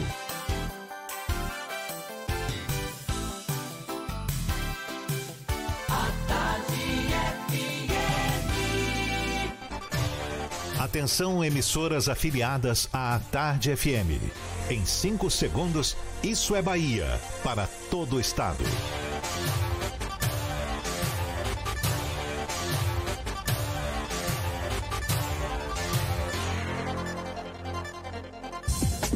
No ar, isso é Bahia. Informação com a marca do Grupo A Tarde e do Bahia Notícias. Política, segurança, saúde, cidadania. Isso é Bahia. Apresentação: Jefferson Beltrão e Fernando Duarte. A Tarde FM. Quem ouve, gosta. Que maravilha! Salve, salve, bom dia! Seja bem-vindo, seja bem-vinda! A partir de agora, Isso é Bahia em rede com emissoras de todas as regiões do estado. E esses são assuntos em destaque nesta segunda-feira, 2 de março de 2020. Estado divulga lista de licença-prêmio para mais de mil servidores da educação. Janela partidária começa na quinta-feira. Igor Canário tem show cancelado após polêmica com a Polícia Militar. Governador Rui Costa inaugura unidade de saúde em São Sebastião do Passé. CBF divulga a tabela básica da Série B. O Vitória vai ter a primeira partida diante do Sampaio Correia. Pelo Campeonato Baiano, o Bahia venceu o Vitória com um gol aos 49 minutos do segundo tempo. Isso é Bahia, programa recheado de informação. Temos aqui notícias, bate-papo, comentários para botar tempero no começo da sua manhã. Junto comigo, um bom dia para todo o estado, seu Fernando Duarte. Bom dia, Jefferson. Bom dia, Paulo Roberto na operação, Rodrigo Tardio e Vanessa Correia na produção. E um bom dia mais que especial para as nossas queridas emissoras parceiras e afiliadas. A Eldorado FM de Teixeira de Freitas, RB Líder FM de Rui Barbosa, Serrana Líder FM de Jacobina, Baiana FM de Itaberaba, 93 FM de Jequié, Interativa FM de Itabuna, Ativa FM de Eunápolis, Cultura FM de Paulo Afonso, Líder FM de Irecê, Cidade FM de Luiz Eduardo Magalhães e Itapuí FM de Itororó. Sejam todos muito bem-vindos a mais uma edição do Isso é Bahia. A gente lembra, você nos acompanha também pelas nossas redes sociais, tem o nosso aplicativo à sua disposição pela internet, é só acessar atardefm.com.br. Pode também nos assistir pelo canal da Tarde FM no YouTube Olha nós aqui também pelo Portal à Tarde e, claro, participar enviando suas mensagens pelos nossos canais de comunicação, Fernando. WhatsApp no 71993111010 ou também pelo YouTube. Mande a sua mensagem e interaja conosco aqui no estúdio. Tudo isso e muito mais a partir de agora para você.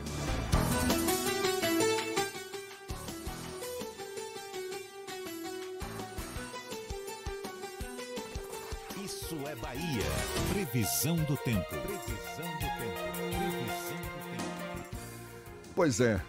Segunda-feira que começou com o céu parcialmente encoberto, o sol já dando suas caras também claro, temperatura de 26 graus. Existe possibilidade de pancadas isoladas de chuva ao longo do dia, mas que nada vá comprometer esse calorão, calorão de segunda-feira. Agora, isso tudo já foi antecipado mais cedo pelo Ives Macedo. E o interior do estado, senhor Ives, como é que fica esse tempo para esta segunda-feira? Bom dia mais uma vez, amigo. Bom dia mais uma vez, Jefferson, e para todo mundo ligado na programação da Tarde FM. Vamos nessa, Jefferson, fazer nossa viagem de todos os dias. Vamos para o interior do estado. Eu começo falando de Itaberaba. Na cidade, a previsão do tempo é de tempo nublado a parcialmente nublado, com possibilidade de chuva em áreas isoladas. Mínima de 16 e máxima de 35 graus. E como tem essa variação de temperatura, é importante que você, ao sair de casa, leve um protetor solar e leve também um guarda-chuva para se prevenir, tá certo? Vamos agora para Eunápolis, que tem céu nublado e possibilidade de chuva, mínima de 18 e máxima de 34 graus. Vem aí a ligação Lobato Pirajá, Ponte Salvador e Itaparica, metrô de Cajazeiras e VLT do subúrbio. O governo tamanho G do Brasil só podia ser o da Bahia. Governo do Estado, o melhor governo do Brasil. Uma ótima semana para você, Jefferson, e para todos os ouvintes da Tarde FM. Eu volto amanhã. Valeu, Ives. Agora, 8 e 6 na Tarde FM. Isso é Bahia. A deputada federal Glaze Hoffman, do PT, publicou um vídeo em suas redes sociais onde aparece sendo atacada verbalmente por um grupo de opositores. De acordo com a postagem, a agressão aconteceu neste sábado em um hotel no Rio de Janeiro, onde a presidente do PT estava acompanhada da filha, de 14 anos, e do senador Lindbergh Farias, também do PT. Quem também se tornou alvo não de ataques verbais, mas de comentários maliciosos pela internet é a primeira-dama Michele Bolsonaro, que estaria envolvida num caso extraconjugal com o ex-ministro Osmar Terra. Ela chegou, inclusive, a viajar sozinha pelo país com Osmar Terra, o que seria o principal motivo da queda dele. Segundo informações divulgadas pela Isto É, Michele Bolsonaro vem revelando certo desconforto no casamento com o presidente Jair Bolsonaro. Os ataques verbais a Glaze Hoffman e os comentários maliciosos contra a primeira-dama são tema do comentário político de Fernando Duarte. Isso é Bahia. Política. A Tarde FM. Eu quero ver até quando a sociedade brasileira vai continuar fingindo que não somos machistas. Porque o que aconteceu esse final de semana com essas duas figuras, tanto a Glaze Hoffman quanto a Michelle Bolsonaro, é reflexo da sociedade extremamente misógina que convivemos. A Glaze Hoffman foi atacada verbalmente num hotel no Rio de Janeiro em que ela estava acompanhada pela filha e o vídeo mostra claramente o momento em que uma garota de 14 anos é obrigada a intervir para que a mãe não seja agredida fisicamente. Independente de você concordar ou não com o posicionamento político ideológico da Glaze Hoffman, não é possível que ela passe por uma situação constrangedora como essa na frente de uma adolescente, de uma criança, ainda mais sendo filha dela. Aí, esse é o lado petista da história. O domingo foi marcado também por conta das insinuações de que a primeira-dama, Michele Bolsonaro, teria um relacionamento extraconjugal com o ex-ministro Osmar Terra. Isso é extremamente abjeto você colocar uma figura, quem quer que seja, como uma a responsável por um, uma, um fim de um relacionamento, um desgaste de relacionamento, apenas por informações plantadas ou não necessariamente confirmadas, mostra o quanto nós somos baixo enquanto sociedades. Isso eu não sou dessa forma, eu não penso dessa forma, mas aqui eu estou refletindo o espectro da sociedade brasileira. Porque ontem, ao longo do dia, eu ouvi inúmeras representações, inúmeros comentários, eu li isso nas redes sociais, comemorando uma possível traição de Michele Bolsonaro. não faz qualquer sentido.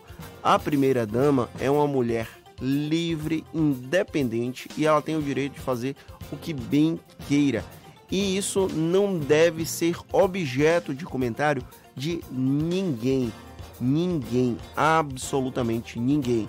Do mesmo jeito que a Glaze Hoffman não pode ser atacada nas redes sociais ou fora delas. O que aconteceu ontem? A Glaze Hoffman foi atacada no sábado e parlamentares ligados ao bolsonarismo passaram a comemorar os ataques que a Glaze Hoffman sofreu no sábado. E aí, no domingo, a Michelle Bolsonaro passou a ser atacada e as pessoas começaram a reclamar que a esquerda não estava defendendo a Michelle Bolsonaro dos ataques. E é, aquela, é, é uma, uma questão de falsa simetria o tempo todo. Você não pode defender Gleisi Hoffmann e, ao mesmo tempo, defender a Michelle Bolsonaro. O que está sendo feito no Brasil é absurdo. Nós precisamos parar com essa misoginia, esse machismo estrutural, essa sociedade extremamente patriarcal que não respeita os direitos das pessoas e principalmente o direito das mulheres. Enquanto nós continuarmos convivendo com situações como essa e normalizando situações como essa, nós não somos uma sociedade. No caso da primeira-dama Michele Bolsonaro, além dos comentários maliciosos, há de se destacar também que foi imensa a quantidade de mensagens de apoio a Michele, condenando essa postura, como você bem disse, machista, discriminatória, que infelizmente ainda são muito frequentes nesses, nessas redes sociais, internet afora. Com certeza, Jefferson. Agora são 8 e 11 aqui na Tarde FM. Está de volta a coluna O Carrasco na edição de hoje do Jornal à Tarde, também pelo Portal à Tarde.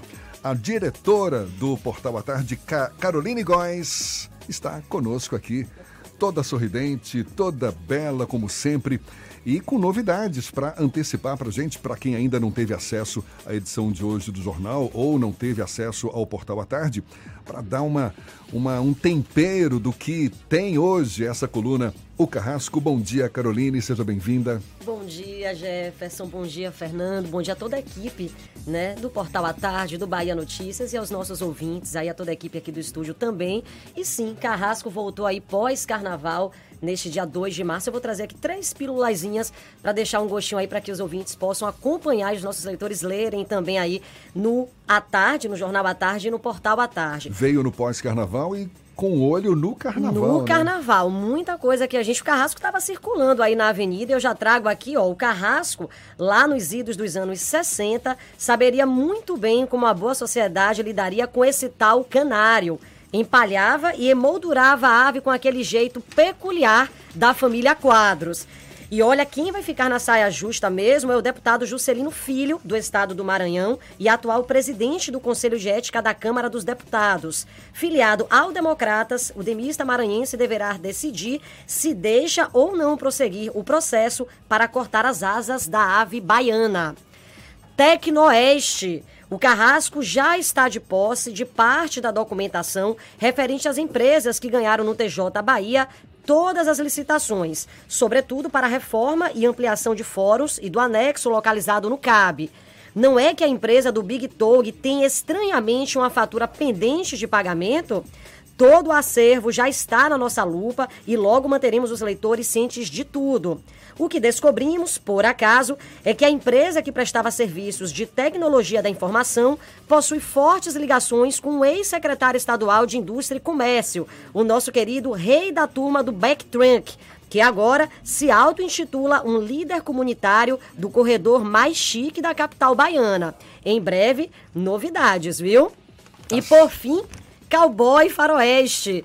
Durante a passagem do cacique Raoni pelo carnaval no circuito do Campo Grande, um certo construtor teria comentado com um amigo que aquele não seria o cacique original, e sim o tal do Big Tongue fantasiado e disfarçado. O outro então disse: pode até ser, mas que Big ficaria melhor fantasiado de cowboy faroeste, ficaria. Tem até a foto aqui, né, do Raoni com aquele característico lábio enorme, é... né? O lábio inferior. Ele estava em cima do trio elétrico no Campo Grande no domingo. Foi bem impressionante ver a figura do Raoni, né? A gente sempre ouve sempre falar ouve, do cacique Raoni, mas ver o cacique Raoni é realmente impressionante. Ele que é um símbolo da luta pela preservação da Amazônia. A gente lembra que o Carrasco tem revela os bastidores da política, normalmente revelando os bastidores da política com esse olhar bem bem peculiar, bem crítico, bem ácido, o que caracteriza bem é, essa coluna e que é uma homenagem, não é, do Jornal à Tarde ao primeiro veículo criado pelo fundador Ernesto Simões Filho, fundador do À Tarde, Ernesto Simões Filho. Caroline, você é sempre muito bem-vinda.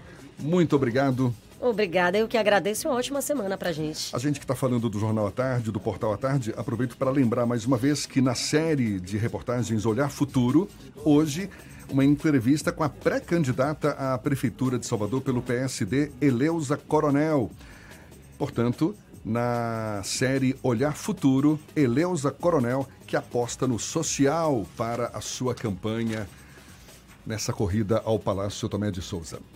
Valeu. Agora, 8 e 16 a gente vai para a redação do portal Bahia Notícias. Lucas Arras tem novidades para a gente. Bom dia, Lucas. Bom dia, Jefferson. Bom dia para você que nos ouve de todo o estado. A gente começa atualizando a disputa por um terreno em Alagoinhas, onde opera a fábrica de cerveja da Heineken. Hoje, o Superior Tribunal de Justiça rejeitou um pedido da fabricante de cervejas para ser admitida como interessada no processo de disputa do terreno onde é extraída a água para a produção da cervejaria. Na ação, o empresário Maurício Brito Marcelino da Silva acionou a Justiça Federal em Brasília, alegando que ele havia obtido legalmente em 1996 o direito minerário do terreno onde hoje opera a Heineken. A Agência Nacional de Mineração pediu ao STJ que faça a mediação de um acordo para solucionar o impasse criado em torno da maior fábrica da Heineken no Nordeste. Vamos acompanhar e ver o que acontece nesse caso. E mesmo após o triunfo sobre o Vitória no jogo de ontem, o Bahia não deixou de manifestar insatisfação contra a arbitragem. O vice-presidente do clube, Vitor Ferraz, criticou o juiz Bruno Pereira Vasconcelos e o auxiliar Alessandro Rocha Matos. A principal bronca ficou por conta de um lance em que o atacante Gustavo foi derrubado dentro da área pelo goleiro Lucas Arcanjo. O tricolor bateu o rubro-negro por 2 a 1 e se isolou na liderança do estadual com 14 pontos. Eu sou Lucas Arraes, falo direto da redação do Bahia Notícias para o programa Isso é Bahia. Com você, Jefferson. Valeu, Lucas. 8 e 17, o número de casos suspeitos de infecção pelo novo coronavírus no Brasil subiu ontem para 252, segundo dados do Ministério da Saúde. No sábado, eram 207 casos suspeitos. O estado com maior número é São Paulo, com 136, seguido pelo Rio Grande do Sul. Até o momento, o Brasil tem dois casos confirmados de coronavírus, casos importados da Itália. E a Prefeitura de Cachoeira, no Recôncavo Baiano, cancelou o show do cantor Igor Canário, que aconteceria no tradicional, na tradicional festa do dia 13 de março, após a polêmica com a Polícia Militar da Bahia durante o Carnaval de Salvador. A informação foi divulgada pelo prefeito Tato Pereira no último sábado nas redes sociais. Segundo o comunicado, a não confirmação da presença ostensiva da Polícia Militar durante a festa fez o gestor cancelar a participação do cantor. Durante o carnaval aqui de Salvador, Canário fez um discurso em cima do trio contra a Polícia Militar. Em uma das vezes, o cantor se exaltou e chegou a xingar alguns agentes. Já que a gente está falando sobre polícia militar, Jefferson, é importante falar que após 13 dias paralisados, os policiais militares aceitaram a proposta definida pela comissão especial, formada por três membros dos poderes no Ceará, e votaram por terminar o motim na noite deste domingo. As propostas foram apresentadas pelo ex-deputado federal Cabo Sabino, líder dos policiais amotinados e que tem mandado de prisão em aberto por motim. Ou seja, finalmente chegou ao fim aquela situação horrível que o estado do Ceará passava. Agora, 8 e 19 a gente dá início ao nosso giro pelo interior do estado. Vamos à Cidade Sol, Jequié. Márcio Lima, da 93 FM, é quem fala conosco, tem as notícias da região. Bom dia, Márcio. Bom dia, Jefferson. Bom dia, Fernando. Bom dia a toda a equipe do Isso é Bahia. Uma ótima semana a todos e um ótimo mês de março. Jefferson e Fernando, empresários do setor de móveis e eletrodomésticos, que antes pagavam por um alvará 750 reais no ano de 2018, ah, houve um reajuste que chegou a ser cobrado 4.821 reais. Em 2017 era 750, em 2018 4.891 reais. Isso eh, para se obter qualquer alvará no município de Jaguaquara. Esse ano de 2020, para se obter o documento, o empresário deverá que terá que desembolsar R$ 5.450, chegando a ser considerado mais caro que aí na capital do estado e também no estado do Rio de Janeiro. É uma pesquisa rápida feita por alguns empresários. A vereadora Sara Ellen, ela entrou com ação judicial que busca da nulidade do que ela considera abusivo através do Código Tributário que foi imposto à população pela atual administração. A matéria foi aprovada na Câmara Municipal em dezembro de 2017 por 11 votos a 3 e gerou eh, embates entre os vereadores à época. A lei foi sancionada pelo prefeito Juliano Martinelli e agora está chamando a atenção os valores, a mudança né, nesses valores que aconteceram, saíram de 750 reais em 2017 para 5.450 reais em 2020. Vamos então à relação de acidentes que aconteceram aqui na nossa região. No, de sábado e até ontem aconteceram vários acidentes na nossa região. Dois acidentes foram registrados no sábado na BR-116. O motorista de uma carreta morreu após o veículo tombar na curva do Abacaxi, bem próximo à cidade de Jequié. Morreu João Paulo Gomes, de 35 anos, que foi encaminhado o seu corpo para o IML aqui da nossa cidade. O motorista Rildo Jesus Santos, de 38 anos, também perdeu a vida após se envolver em um acidente próximo ao município de Manuel Vitorino, também na BR-116. Vitor Galvão morreu no domingo no Hospital Geral Prado Valadares, onde estava internado depois de sofrer um acidente automobilístico na sexta-feira na BR-330, estrada que liga Jequié à cidade de Itaúna. E ontem, na BA 650, uma colisão envolvendo uma moto Bros e um carro modelo Palio na estrada de acesso à cidade de Aiquara, ali pela rodovia Ipiaú-Itajibá, fez duas vítimas identificadas como Genivaldo Santos Andrade, de 42 anos, conhecido como Nildo, e o Emerson Brandão Santos, de 30 anos. Os dois estavam na motocicleta que colidiu na lateral do automóvel. Eles retornavam da cidade de Itajibá e morreram no local do acidente. São essas informações que nós temos para hoje, direto de Jequié, Márcio Lima, na Rádio 93 FM, para o programa Isso é Bahia. Agora 8h22 e os alunos do nono ano do ensino fundamental e do primeiro ao quarto ano do ensino médio podem se inscrever até quarta-feira no programa Mais Estudo, que oferece 10 mil vagas de monitorias para as disciplinas de português e matemática. O estudante vai ter uma bolsa de 200 reais. Com essa iniciativa da Secretaria da Educação do Estado, o programa vai ser realizado entre os meses de abril e maio e para se candidatar às vagas é necessário que os alunos tenham média a partir de oito pontos em língua portuguesa e matemática. E para você, professor da rede estadual, fique atento. Foi divulgada neste final de semana a lista classificatória para a concessão de 1.500 licenças prêmios. O resultado está no Diário Oficial do último sábado, por meio da Secretaria de Educação. O prazo para recursos é a partir de hoje até a sexta-feira. Após a análise dos recursos, vai ser publicada a lista final no dia 23 de março. Pois bem, agora 8h24, a gente vai para Paulo Afonso, norte do estado, com Zuca, da Cultura FM. Bom dia, Zuca.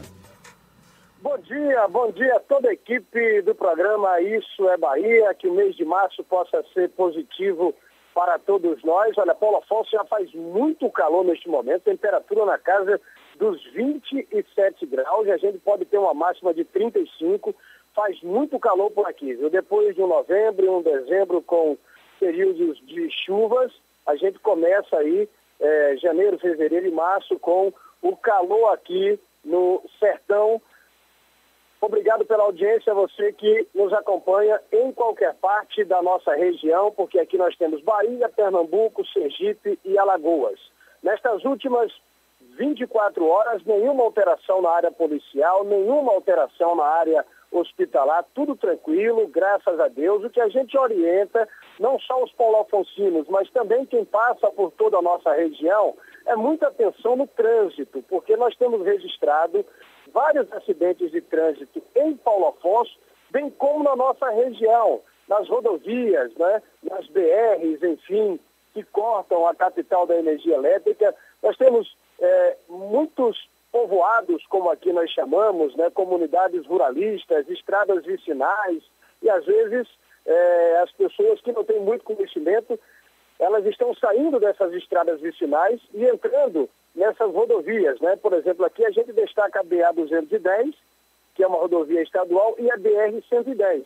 E acidentes de trânsito estão sendo registrados numa constante e alguns com vítima fatal. Então é um registro que a gente coloca aqui dentro da nossa programação. Com relação a Paulo Afonso, o motorista precisa ter muita atenção. Né? O condutor de veículo, de uma forma geral, tem como pedestre, a cidade tem aproximadamente 80 mil veículos registrados na sexta Ciretran, que é um órgão do Detran Bahia, e a gente é, vivencia aproximadamente 30 mil veículos circulando pela cidade diariamente. Então, é um fluxo enorme, por isso a gente tem este número alto de acidentes de trânsito e a gente destaca que muitos deles por falta de atenção do motorista e também do próprio pedestre. Então, a gente busca sempre uma harmonia. Olha, a Secretaria Municipal de Saúde de Paulo Afonso, ela reforça é, com relação a esta questão de coronavírus, sarampo, enfim, está reforçando, né, alertando para que é, em locais de grande fluxo de pessoas que estejam lá presente aquele álcool gel, né? Para que a gente possa se proteger também de uma outra forma, né? Por aqui tudo tranquilo, apesar da gente ter o Hospital Nair Alves de Souza, que tem uma abrangência de toda a região, Bahia, Pernambuco, Sergipe e Alagoas, nada de alarme, nada de alteração. Então a gente vai pontuando informações aqui no programa Isso é Bahia. A Cezuca, a Grife da Notícia, a Rádio Cultura de Paulo Afonso, 92,7. Valeu, Zuca! Agora, 8h27, já já. A gente vai conversar com a jovem cientista Ana Luísa Bezerra. Ela que desenvolveu uma tecnologia que utiliza radiação solar e torna potável a água de cisternas do semiárido nordestino. Ela faz sucesso tanto no Brasil quanto no exterior. É já já, agora 8h27 na Tarde FM. Você está ouvindo Isso é Bahia. Com o Evolution Honda, você tem sempre um Honda novo na garagem. É só escolher entre as opções de entrada e prazo disponíveis. No final do plano, você pode ter a recompra do veículo pela concessionária. Aí é só quitar a última parcela e utilizar o saldo como parte do pagamento de um Honda Zero. Consulte condições em bancohonda.com.br barra Evolution Honda ou vá a uma concessionária Honda. Evolution Honda, o jeito de financiar evoluiu. No trânsito, dê sentido à vida. Com os avanços tecnológicos, muitas dúvidas surgem. As máquinas vão roubar nossos empregos? Eu estou preparado para as inovações do mercado?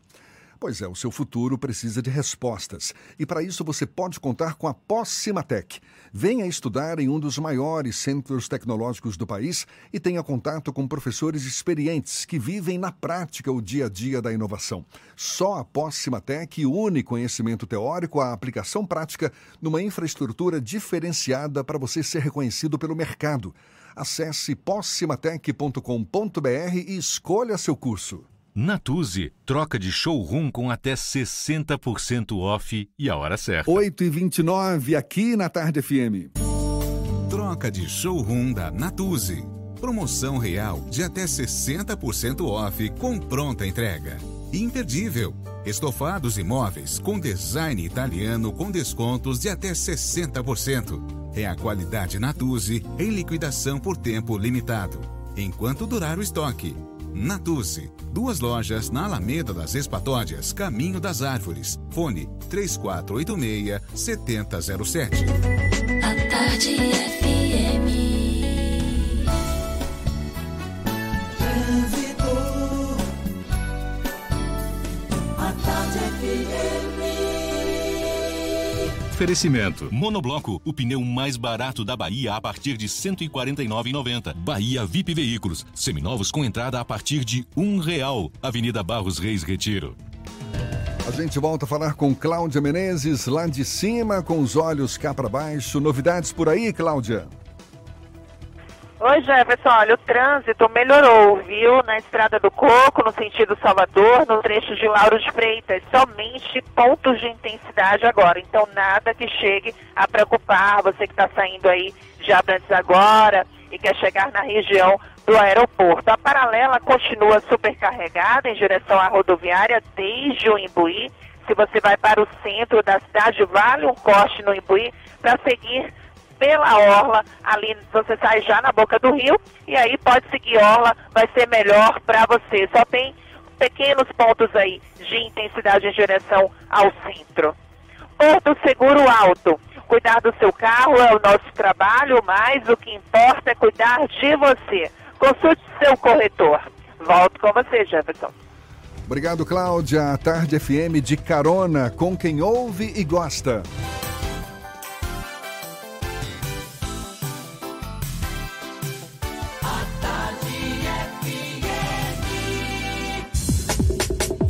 Voltamos a apresentar Isso é Bahia. Um papo claro e objetivo sobre os acontecimentos mais importantes do dia. Agora, 29 minutos para as 9 horas. Ela é baiana, tornou-se cientista desde os 15 anos de idade, quando começou a desenvolver um dispositivo de baixo custo que utiliza radiação solar para tornar potável a água de cisternas do semiárido nordestino. Com foco na tecnologia, hoje ela é a única brasileira a ganhar o prêmio Jovens Campeões da Terra da Organização das Nações Unidas. Ana Luísa Bezerra, essa jovem cientista, é nossa convidada aqui no Isso é Bahia. Seja bem-vinda, Ana. Bom dia para você. Bom dia, Jefferson. Obrigada, é uma honra estar aqui participando do programa Isso é Bahia. A honra é toda nossa. Você fundou a startup Safe Drinking Water for All, não é isso? Isso. Que é a chamada Aqualuz. É uma tecnologia que a gente tem dentro da startup. Isso, e que está presente hoje não só na Bahia, mas em Alagoas, Pernambuco, Ceará, Rio Grande do Norte. E vai se expandir para mais onde, hein? É, agora a gente está com a campanha lançada para a África. Olha! É, esse ano a gente pretende ir para pelo menos Madagascar, uma comunidade muito carente, que eles não têm água sequer para tomar banho. E a gente está com essa campanha aberta é para quem quiser contribuir, STW for África, que é água de qualidade para a África. É, podem achar no Instagram ou também através das, do nosso site, também consegue achar a campanha que está aberta no Kikante para poder contribuir e levar a gente levar água potável para a África. Que legal, que legal. Parabéns, Ana. Explica pra gente como é que nasceu esse sentimento, essa, essa vontade para para se voltar para a tecnologia, se tornar uma jovem cientista reconhecida pela própria ONU. Ou seja, méritos e mais méritos. Você, inclusive, foi a primeira brasileira, foi a brasileira mais jovem formada em liderança de novos empreendimentos pelo Instituto de Tecnologia de Massachusetts, nos Estados Unidos, em Cambridge, nos Estados Unidos. Quantos anos hoje? 20, 22. 22 anos, olha só, hein? É, é um é um, é um exemplo para todos nós aqui. Com 22 certamente. anos ela já fez muito mais coisa do que muita gente fez ao longo de 40, não 50 tenha anos dúvida, de vida. Não tenha dúvida. Como é que você avalia essa história toda? Ah, eu não tenho assim um ponto de partida, porque desde criança eu sempre gostei de ciências e imaginava sendo um cientista no futuro. Brincava que eu era cientista fazendo experimento. E teve um momento que, eh, no ensino médio, quando eu tinha 15 anos, que foi quando surgiu o projeto, eu vi um cartaz do Prêmio Jovem Cientista do CNPq, que o tema era água. Naquela mesma época eu estava estudando como era grande e grave o problema da seca e da falta de acesso à água aqui no nosso semiárido, que estava tão próximo de, tão próximo de mim, apesar de eu ser nascido e criado em Salvador e nunca ter passado por essa necessidade. Uhum. Então, unindo a minha vontade de ser cientista e fazer alguma coisa para mudar o, o mundo com essa oportunidade de participar do prêmio sobre água, eu tentei buscar alguma tecnologia que realmente fosse viável, porque a gente sabe que existem tecnologias para água a rodo, só que a maioria delas não é voltada para o público que está lá isolado, sem acesso a muitas vezes a energia. Acabam se tornando inviáveis. Isso, não, não, é? são Pelo viáveis. custo e tudo, né? É, exatamente. Então, o meu ponto de partida foi achar alguma coisa que realmente pudesse ser viável para aquela região. Como, funciona a sua tecnologia? Tá, explicando antes, é, no semiárido existe uma tecnologia chamada cisterna, que ela faz captação e armazenamento de água de chuva, e isso já garante uma água de qualidade muito boa para a população, quando chove, é claro. É, só que aí, por alguns problemas de manutenção e até o, o pessoal às vezes não consegue fazer a limpeza adequada da cisterna, e essa água termina res- recebendo contaminações microbiológicas, que é justamente bactérias e vírus que causam doenças. Então, partindo desse, dessa partida dessa situação, que existe a cisterna com água de chuva, mas que tem uma contaminação exclusivamente microbiológica, tudo o sol, a radiação solar ultravioleta e infravermelho, que vai matar esses micro-organismos. É o mesmo princípio que causa câncer de pele na gente. Então, o que mata nossas células e causa câncer de pele na gente vai agir nos micro-organismos, matar eles e evitar com que eles causem doenças de veiculação hídrica. Como, quanto custa uma unidade do seu, da sua tecnologia para implantação em uma cisterna, por exemplo? Então, esse é um custo muito complexo porque hoje nossa forma de atuação não é vendendo diretamente para os usuários. A gente atua fazendo projeto de responsabilidade social, por enquanto só com a iniciativa privada, só que a gente também está aberto para governo, para que eles possam contratar a gente e a gente fazer não só a instalação da Aqualuz, mas todo um processo de conscientização, de capacitação dessas pessoas para bom uso da cisterna e do Aqualuz, porque não adianta ela usar bem o Aqualuz não estando usando bem a cisterna, que termina não, não sendo tão eficiente. Você já tem uma dimensão de quantas famílias já foram beneficiadas com esse projeto? Sim, hoje a gente já atendeu mais de 250 famílias aqui no Brasil e é, nesses cinco estados, como Jefferson citou no início. Mas a ideia é que a gente consiga atender mais de um milhão de famílias, que é mais ou menos o número que tem de cisternas aqui no semiárido brasileiro. A dificuldade é o financiamento ou as pessoas terem interesse em participar de um projeto como esse? É uma mistura dos dois, só que muito mais financiamento, porque como a gente está tratando do semiárido, que é uma região super é, ampla e de difícil acesso, tem cidades que ficam a horas de qualquer centro urbano, chegar até lá é muito difícil. E essas pessoas nos receberem precisa sempre de um intermediário, a gente não chega lá do nada. Tem que ter uma ONG ou a empresa que a gente trabalha já tem que estar fazendo algum trabalho por lá, porque senão encarece muito o processo e aí termina que demora mais. Então, por isso que os nossos números ainda estão um pouco pequenos, porque a nossa equipe ainda é pequena, a gente está crescendo aos poucos, mas a ideia é que a gente consiga atender o Brasil inteiro em breve. Quando vocês chegam numa comunidade em que tem uma cisterna, como é a receptividade das pessoas que elas devem ver aquele negócio, pô, é diferente, é assustador? Como é que funciona? Qual é a reação das pessoas? Então, no início, é, as pessoas não acreditavam muito, porque quem é que vai acreditar que o sol vai tratar a água? Ha- havia essa preocupação, essa. É, o pessoal vezes desconfiança, né? É uma desconfiança. Só que agora o que está me ajudando muito é justamente essa repercussão na mídia. Então as pessoas, a maioria já viu na TV, já viu alguma notícia. Aí fica aquele, poxa, eu queria aquilo em casa, mas não sei quando vai chegar aqui. Aí aparece eu de surpresa e, e já facilita bastante. Aí as pessoas a, a mídia está me ajudando muito a ter a receptividade do, do próprio público-alvo. Você falou que ah, esse, o Aqualuz, é uma das tecnologias da startup Safe Drinking Water for All. que mais já tem desenvolvido? Então, a gente está desenvolvendo ainda é, outras tecnologias, porque a missão da STW é desenvolver tecnologias hídricas que mudem vidas.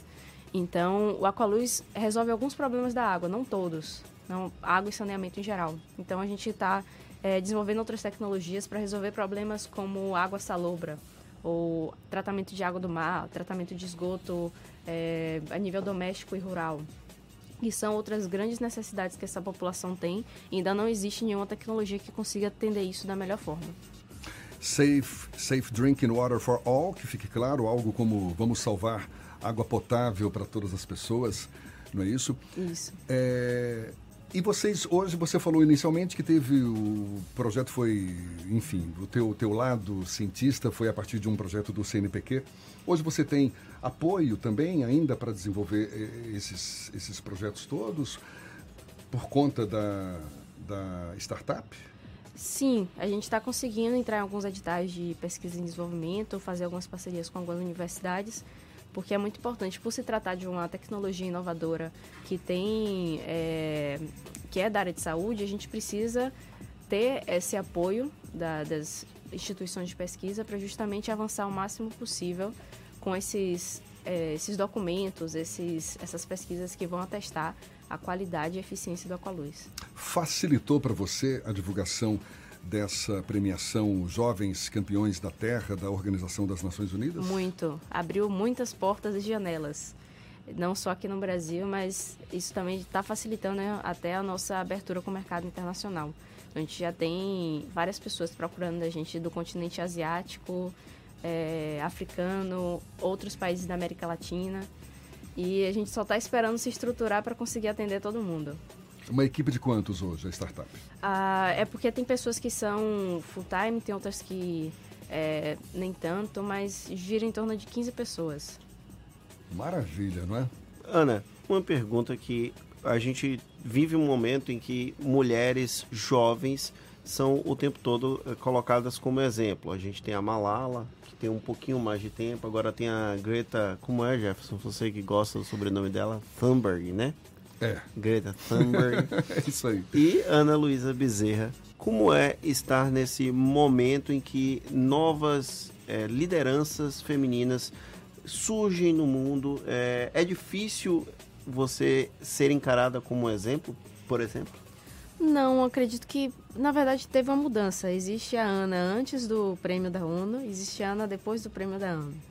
Antes era, era muito fácil as pessoas olharem para mim e dizer, ah, você não sabe nada, o que é que você está fazendo?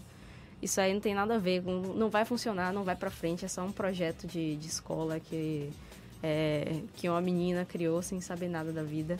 Mas depois de ter a validação da ONU, agora sim eu sou vista como uma pessoa que entende do assunto, que está fazendo alguma coisa para mudar o mundo. Você, você acha que em um dado momento você sofreu preconceito por ser uma jovem mulher? Muitas vezes. Principalmente por ser jovem, na verdade. Mulheres, ser mulher também, só que de uma forma mais. É, não tão clara. Era mais subjetivo ter essa percepção. Só que por jovem, muito por ser.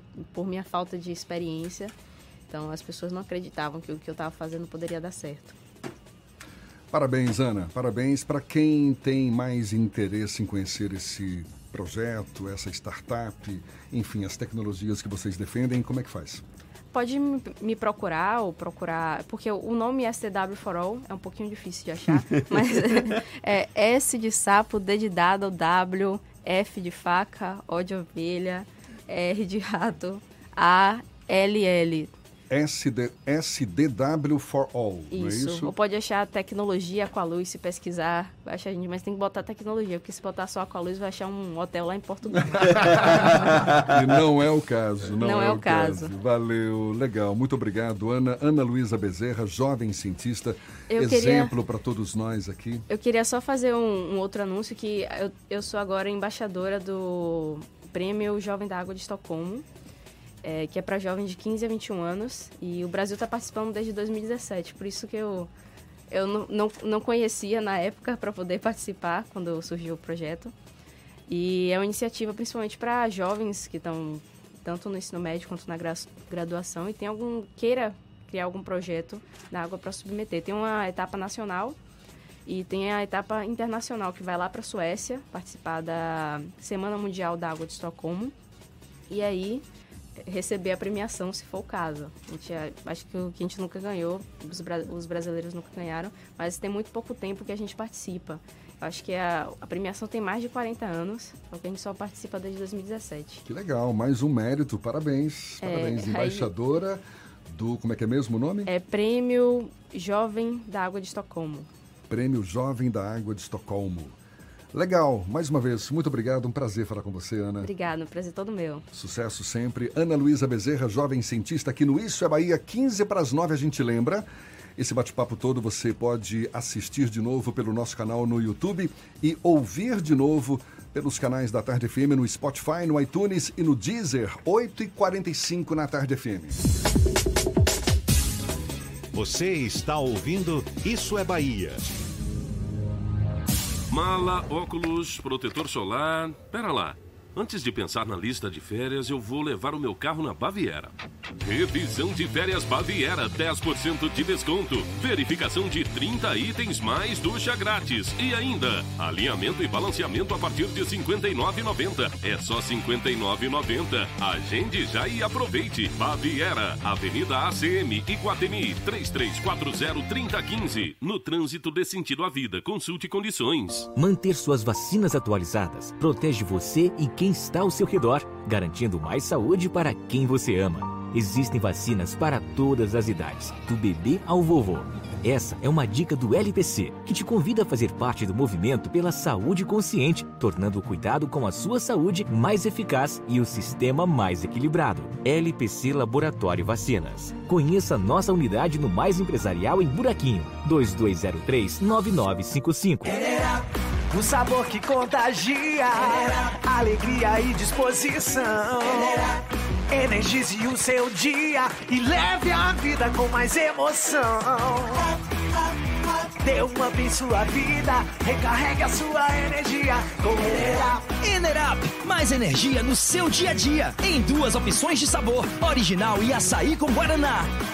Recarregue a sua energia com Enerap. Quer fazer sua carreira decolar? Então, não perca mais tempo. As aulas já estão começando. Aproveite que a Unime tem uma condição muito especial para você. Comece a estudar agora e pague só a partir de abril. Consulte condições. Na Unime, você tem o apoio de professores experientes, conta com o canal Conecta, o portal de empregos exclusivo e ainda se prepara para o mercado de trabalho na prática. Faça já sua prova. unime.edu.br.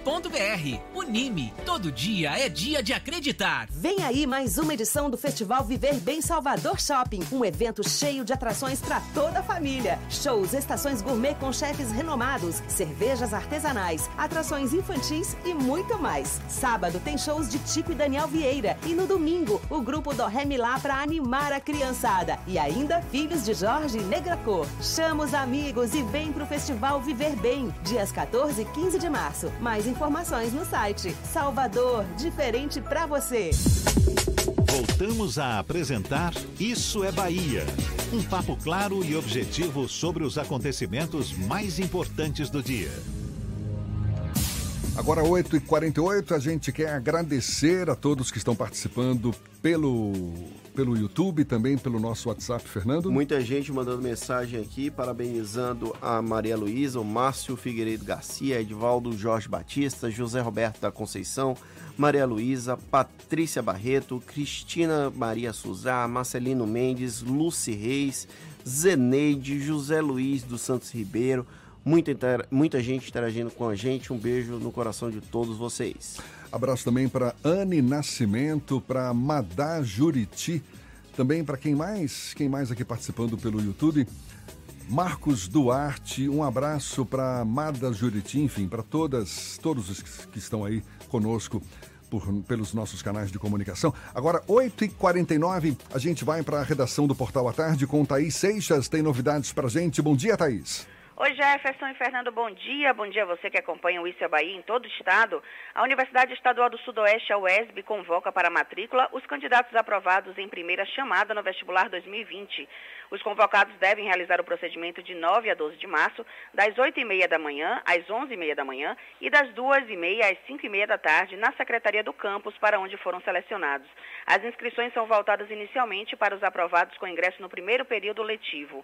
Para realizar a matrícula, o estudante deve apresentar os documentos listados no edital. E o posto do Saque Candeias, na região metropolitana de Salvador, terá o horário de atendimento reduzido a partir de hoje. Segundo a Secretaria de Administração do Estado, o motivo da redução do horário é a baixa procura pela unidade no período da tarde. Com a mudança, o posto passa a atender o público das 7 da manhã até 1 da tarde. O Saque Candeias foi inaugurado em 2004 e funciona na Praça Irmanduce, no centro da cidade. Essas e outras notícias você confere aqui no portal atarde, atarde.com.br. É com você, Jefferson. Valeu, Thaís. E começa na próxima quinta-feira, quinta-feira agora dessa semana, o prazo para os vereadores e prefeitos que vão concorrer às eleições de 2020 e que queiram fazer mudança partidária sem risco de punição. De acordo com o Tribunal Superior Eleitoral, o prazo vai ser encerrado no dia 3 de abril, seis meses antes do pleito eleitoral, já que o primeiro turno vai ser no dia 4 de outubro. Entre os prazos previstos no calendário eleitoral pelo TSE, 4 de abril vai ser o dia em que os governadores e prefeitos que pretendem disputar as eleições devem renunciar aos Na mandatos. verdade, vereadores. Ah, governadores e prefeitos pretendem renunciar. Você acha que algum governador vai renunciar para ser candidato a prefeito? Alguém acredita nessa, nessa lenda urbana? Ué, quem sabe, né? Bola Quem que sabe segue. Voltar para a base eleitoral. Vai ser inaugurada hoje a Unidade Básica de Saúde e o Centro de Atenção Psicossocial na cidade de São Sebastião do Passé. As entregas fazem parte da primeira agenda pública do governador Rui Costa depois do carnaval. O petista vai entregar ainda 330 cadastros ambientais rurais às famílias que vivem da agricultura no município situado na região metropolitana de Salvador. Agora, 8h51, a gente vai para Luiz Eduardo Magalhães, J. Alves, da Cidade FM. Da Cidade FM, tem notícias da região. Bom dia, Jota. Bom dia, Jefferson, Fernando, equipe e ouvintes do Isso é Bahia. A partir de agora, destacaremos as principais notícias do Oeste Baiano, diretamente da capital do agronegócio. Cerca de 100 condutores que atuam no transporte escolar participaram de uma palestra realizada pela Prefeitura de Luiz Eduardo Magalhães amanhã do último sábado. O evento foi realizado no auditório do Centro Cultural e foi promovido pela Secretaria de Segurança, Ordem Pública e Trânsito. A gestão municipal tem se empenhado em apoiar a iniciativa que visa uma volta às aulas com transporte seguro e responsabilidades compartilhadas. Participaram do evento os motoristas que trabalham com transporte escolar público, privado, autônomos e empresários. Homem é preso por feminicídio após procurar delegacia para registrar furto de celular. Ele compareceu ao DIVEP de Luiz Eduardo Magalhães porque teve seu celular furtado. No entanto, durante o processo de registro da ocorrência, foi identificado que o homem de iniciais BOJ possuía um mandado de prisão preventiva em seu desfavor, expedido pelo Fórum de Poções, aqui também na Bahia. O crime aconteceu no ano de 2003 e teve como vítima a companheira de convívio do suspeito, identificada como Valdirene Teixeira Costa. Segundo consta, após uma discussão sobre uma suposta traição, o homem desferiu vários golpes de faca em sua companheira, caracterizando o crime de homicídio duplamente qualificado. Ele agora está preso e se encontra à disposição da Justiça. E por aqui encerro minha participação, desejando a todos uma ótima segunda-feira e uma excelente semana. Eu sou o J. Alves, da Rádio Cidade FM de Luiz Eduardo Magalhães, para o Isso é Bahia. Valeu, Jota. Sete minutos para as nove horas. O clássico Bavi, disputado ontem no Barradão, terminou com a vitória do Bahia por 2 a 1. Os gols da partida foram marcados por Anderson aos 22 minutos do segundo tempo, abrindo o placar para o Bahia. Depois, Heron fez o gol do Leão. E faltando apenas dois minutos para o fim do jogo, Arthur Rezende marcou para o Bahia em cobrança de falta na entrada da área. A partida foi realizada pelas equipes sub-23 dos dois clubes. Com o resultado, o Bahia fica na primeira colocação do Baianão com 14 pontos. O Vitória é o segundo colocado com 11 pontos. E a Confederação Brasileira de Futebol divulgou a tabela básica da Série B. O Vitória vai estrear contra o Sampaio Correia no Barradão. O jogo vai acontecer entre o dia 1 e 3 de maio. A Série B vai contar com 380 partidas. Os quatro melhores sobem para a Série A, enquanto os quatro últimos vão ser rebaixados para a Série C. O que vai acontecer com o Vitória em 2020? É. Fica aquela interrogação no ar. Tem aí mais uma chance de subir para a primeira divisão. Seis minutos para as nove horas. Vamos para Itororó. Maurício Santos, da Itapuí FM, tem as notícias da região. Bom dia, Maurício. Bom dia, Jefferson. Bom dia, Fernando. Bom dia a todos do Isso é Bahia. Bom dia para toda a Bahia.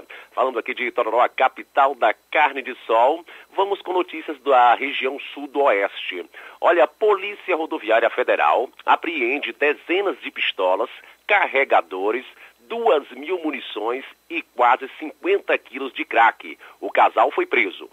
Polícias rodoviários federais apreenderam no final da tarde deste domingo, em Vitória da Conquista, 36 pistolas de calibre 9 milímetros, 2 mil munições do mesmo calibre, 74 carregadores e quase 50 quilos de crack. Os policiais realizavam fiscalização de combate à criminalidade no quilômetro 815 da BR-116, quando foi dada a ordem de parada a uma carreta Iveco com placas do Paraná, conduzido por um homem de 33 anos. Ele estava acompanhado da esposa, também com 33 anos de idade.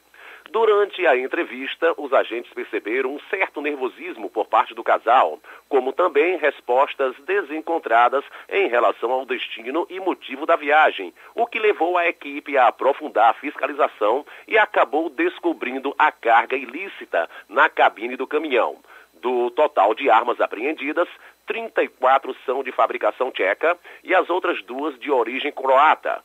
Também foram apreendidos 74 carregadores calibre 9 milímetros, 48 quilos e 60 gramas de crack. O homem preso, que declarou ser comerciante, disse aos, aos, agentes da PRF que recebeu a carga ilícita na cidade paranaense de Medianeira. O destino final era a cidade de Santo Antônio de Jesus, no recôncavo baiano. Informou ainda que receberia 10 mil reais pelo transporte das mercadorias. A PRF encaminhou a carga ilícita e os presos para a delegacia da Polícia Federal em Vitória da Conquista. Jefferson Fernando, foram notícias aqui da nossa região sudoeste. Eu sou Maurício Santos, falando aqui da Rádio Itapuí FM, de Itororó, capital da carne de sol, para o Bahia. Agora é com vocês. Bom dia! Acabou, Fernando! Encerramos mais um Isso é Bahia, o primeiro do mês de março de 2020. Muito obrigado pela companhia de todos vocês. Amanhã às 7 da manhã retornamos para Salvador e em torno e a partir das 8 para todo o estado.